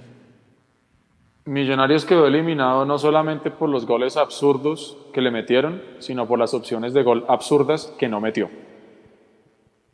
Así es. Juanse, la última. Dos objetivos. La liguilla tiene que ser una obligación, ir a torneo internacional el otro año y ganarse la copa en enero. Los dos objetivos. Dos cosas para cerrar. Nos dice Diego Rodríguez que hagamos una oración por San Andrés, que la va a pasar muy mal esta noche porque ya llegó el huracán.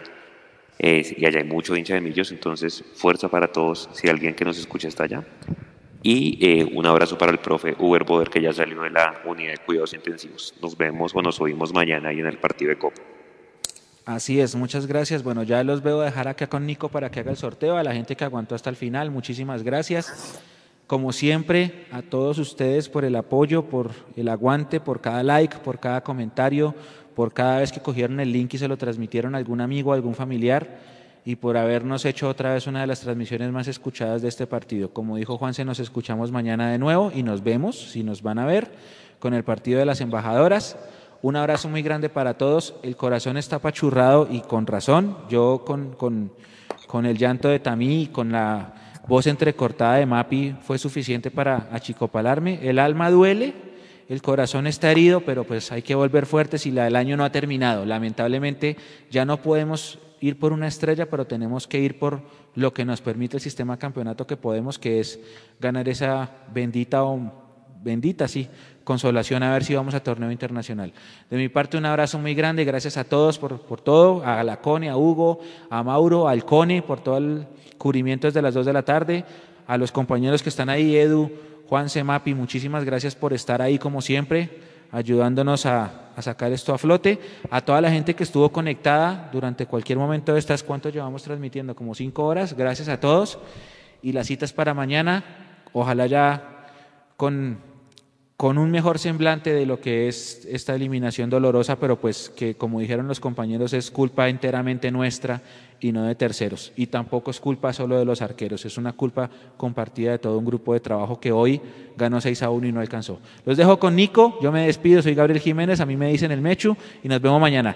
Chao y los dejamos con el sorteo.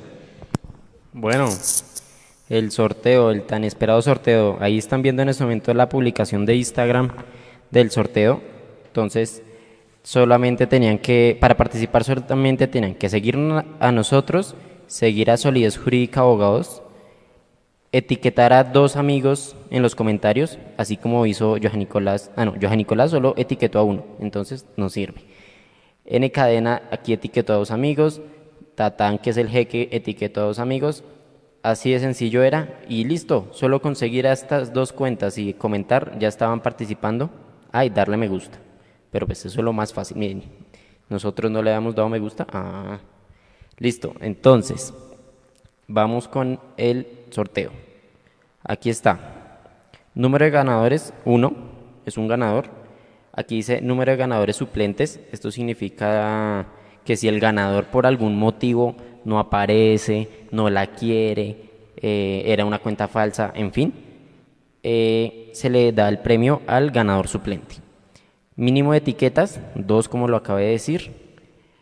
Eh, usuarios únicos no y comentarios duplicados no, porque habían personas que podían comentar más veces etiquetando a diferentes personas. Entonces vamos a recibir los comentarios. Entonces eh, toca, toca esperar que, que los recoja todos. Un momentico. Uy, se pasó. Hay 5025 comentarios. Entonces, denme un segundito porque para poder, como se pasó de 5.000 comentarios, necesitamos aquí mejorar esto para hacer el sorteo. Denme un segundo, por favor. Los, los voy a dejar con fotos, no nos demoramos. Bueno, mientras, mientras Nicolás ahí arregla el tema, eh, acabo de ver, Juan, si ya lo había comentado, la Di Mayor le dio el, la figura del partido a McAllister, ¿no? Sí. Yo creo que merecido, ¿no? Aunque, aunque me parece que hubo partidos en los que brilló más, pero creo que hoy... Uy, sí. Hoy, hoy, hoy digamos que no, no, yo no sé, yo no le habría dado la... Habría que ver de pronto las estadísticas, los números o lo que sea que ya Juan se nos lo va a compartir mañana. Pero, pero Eduardo, o sea, estadísticas, ¿usted qué más quiere? ¿Tres goles? Que con un 6-1, Esas exacto. estadísticas matan, o sea. Exacto, es que con un 6-1 la cosa queda, queda un poquito Disculpe. nublada, ¿no? Mm, mm. Yo lo digo es pensando en las estadísticas que pudo haber sacado la Di Mayor, darle el premio a McAllister. Porque pues para mí en, en un partido donde, donde usted como jugador mete tres goles por más que, que ha sido 6-1 o 10-1, pues para Es mí que- la figura era Iron. Es que acuérdese que la de mayor entrega es con base en el criterio del que esté de comentarista en Win. Entonces seguramente Vélez dijo que Silva y por eso lo premian. Bueno, ok, ok, sí, puede ser, puede ser por ahí, puede ser cierto, sí. Bueno, igual no peleo porque para mí fue el segundo. Sí, y de hecho, tres. y de hecho nuestra encuesta quedó segundo. O sea, en la encuesta que pusimos nosotros primero estuvo Iron y estuvo, estuvo Maca y me parece, y me parece digamos que, que bien. Eh, ahora pues esperar a que ellos lleguen con, con ese aire en la camiseta, ¿no? Tanto Iron co- como McAllister. Porque mire que cuando Chicho. tengamos en- enchufadito, a eso voy yo, cuando tengamos enchufadito a Iron, puede ser que el Chicho no aparezca y no pasa nada. Imagínese donde no hubiera estado hoy enchufado a Iron, Chicho no aparece. ¿Qué habría pasado? Exacto, pero es que eso es lo importante y qué bueno porque no creo que se dé mucho, ustedes me corregirán acá en equipos colombianos, por supuesto, que sean los dos los jugadores que estén enrachados para meter los goles. Si Millonarios pudiese tener a esos dos jugadores en esa misma sintonía sería buenísimo. Exactamente, exactamente. Yo creo que aquí lo que es, lo que es importante es entender que están llegando a buenos niveles individuales, que eso lógicamente hace que colectivo pues, se vea potenciado. ¿no? Es imposible Claro, pedir que un claro, equipo ¿no? funcione bien cuando lo individual no está. Ahora, lo importante y el reto realmente, tanto para un técnico como para un jugador profesional de fútbol, es poder mantener ese nivel individual en lo más alto, en el mejor desempeño, para poder Claro. llegar. Total, es que si, si usted no puede pretender, digamos, que un solo jugador en una individualidad le gane un torneo, porque cuando el colectivo está bien y no está bien, digamos, alguna individualidad, alguno de sus compañeros lo salva, mientras que si es al revés, pues imposible. Y hablando de ese colectivo, justamente yo quiero mencionar, porque creo que no le dimos mucho espacio de lo que ha hecho Emerson, que realmente hoy Sí. me encantó, o sea, creo que cada vez crece más, no solo en personalidad, sino que va corrigiendo y me parece que aprende muy rápido. Porque en partidos anteriores eran más las veces que se equivocaba en, los pases, entregando esas pelotas, que lo que llegaban a un destino correcto, que es a un compañero. Me parece que ha mejorado muchísimo en eso, que esa banda la ha potenciado mucho, porque allí estaba Perlaza, hoy estaba Román, pero me parece que tener esa consistencia por las bandas, por los extremos, le ha hecho mucho bien a Millonarios, ha sido parte, digamos, de el por qué esos 24 puntos de Millonarios post pandemia. Entonces, Emerson, sin duda, es otro de esos canteranos que, que le han aportado mucho al equipo y que realmente dejarse quitar la titularidad lo veo difícil. Edu. Y yo creo que ahí, ahí tiene mucho que ver lo que usted dice y es que se ve el trabajo. Gamero lo venía diciendo que a Emerson le faltaba tener frialdad al momento de decidir en el último cuarto de cancha. Y yo creo que verlo ya más tranquilo, como usted lo menciona, eso seguramente hace parte de todo el trabajo que han venido haciendo con él. Y, y bueno, y se ve, se ve, se ve que ha ido mejorando y hay que llevarlo con paciencia. Bueno, creo que ya estamos no, listos, ¿no, Nico? Ya listos. Listo, la- mientras, ustedes, mientras ustedes hablaban, las personas iban viendo la transparencia del sorteo. Ya es simplemente darle iniciar concurso y vamos a saber el, el ganador.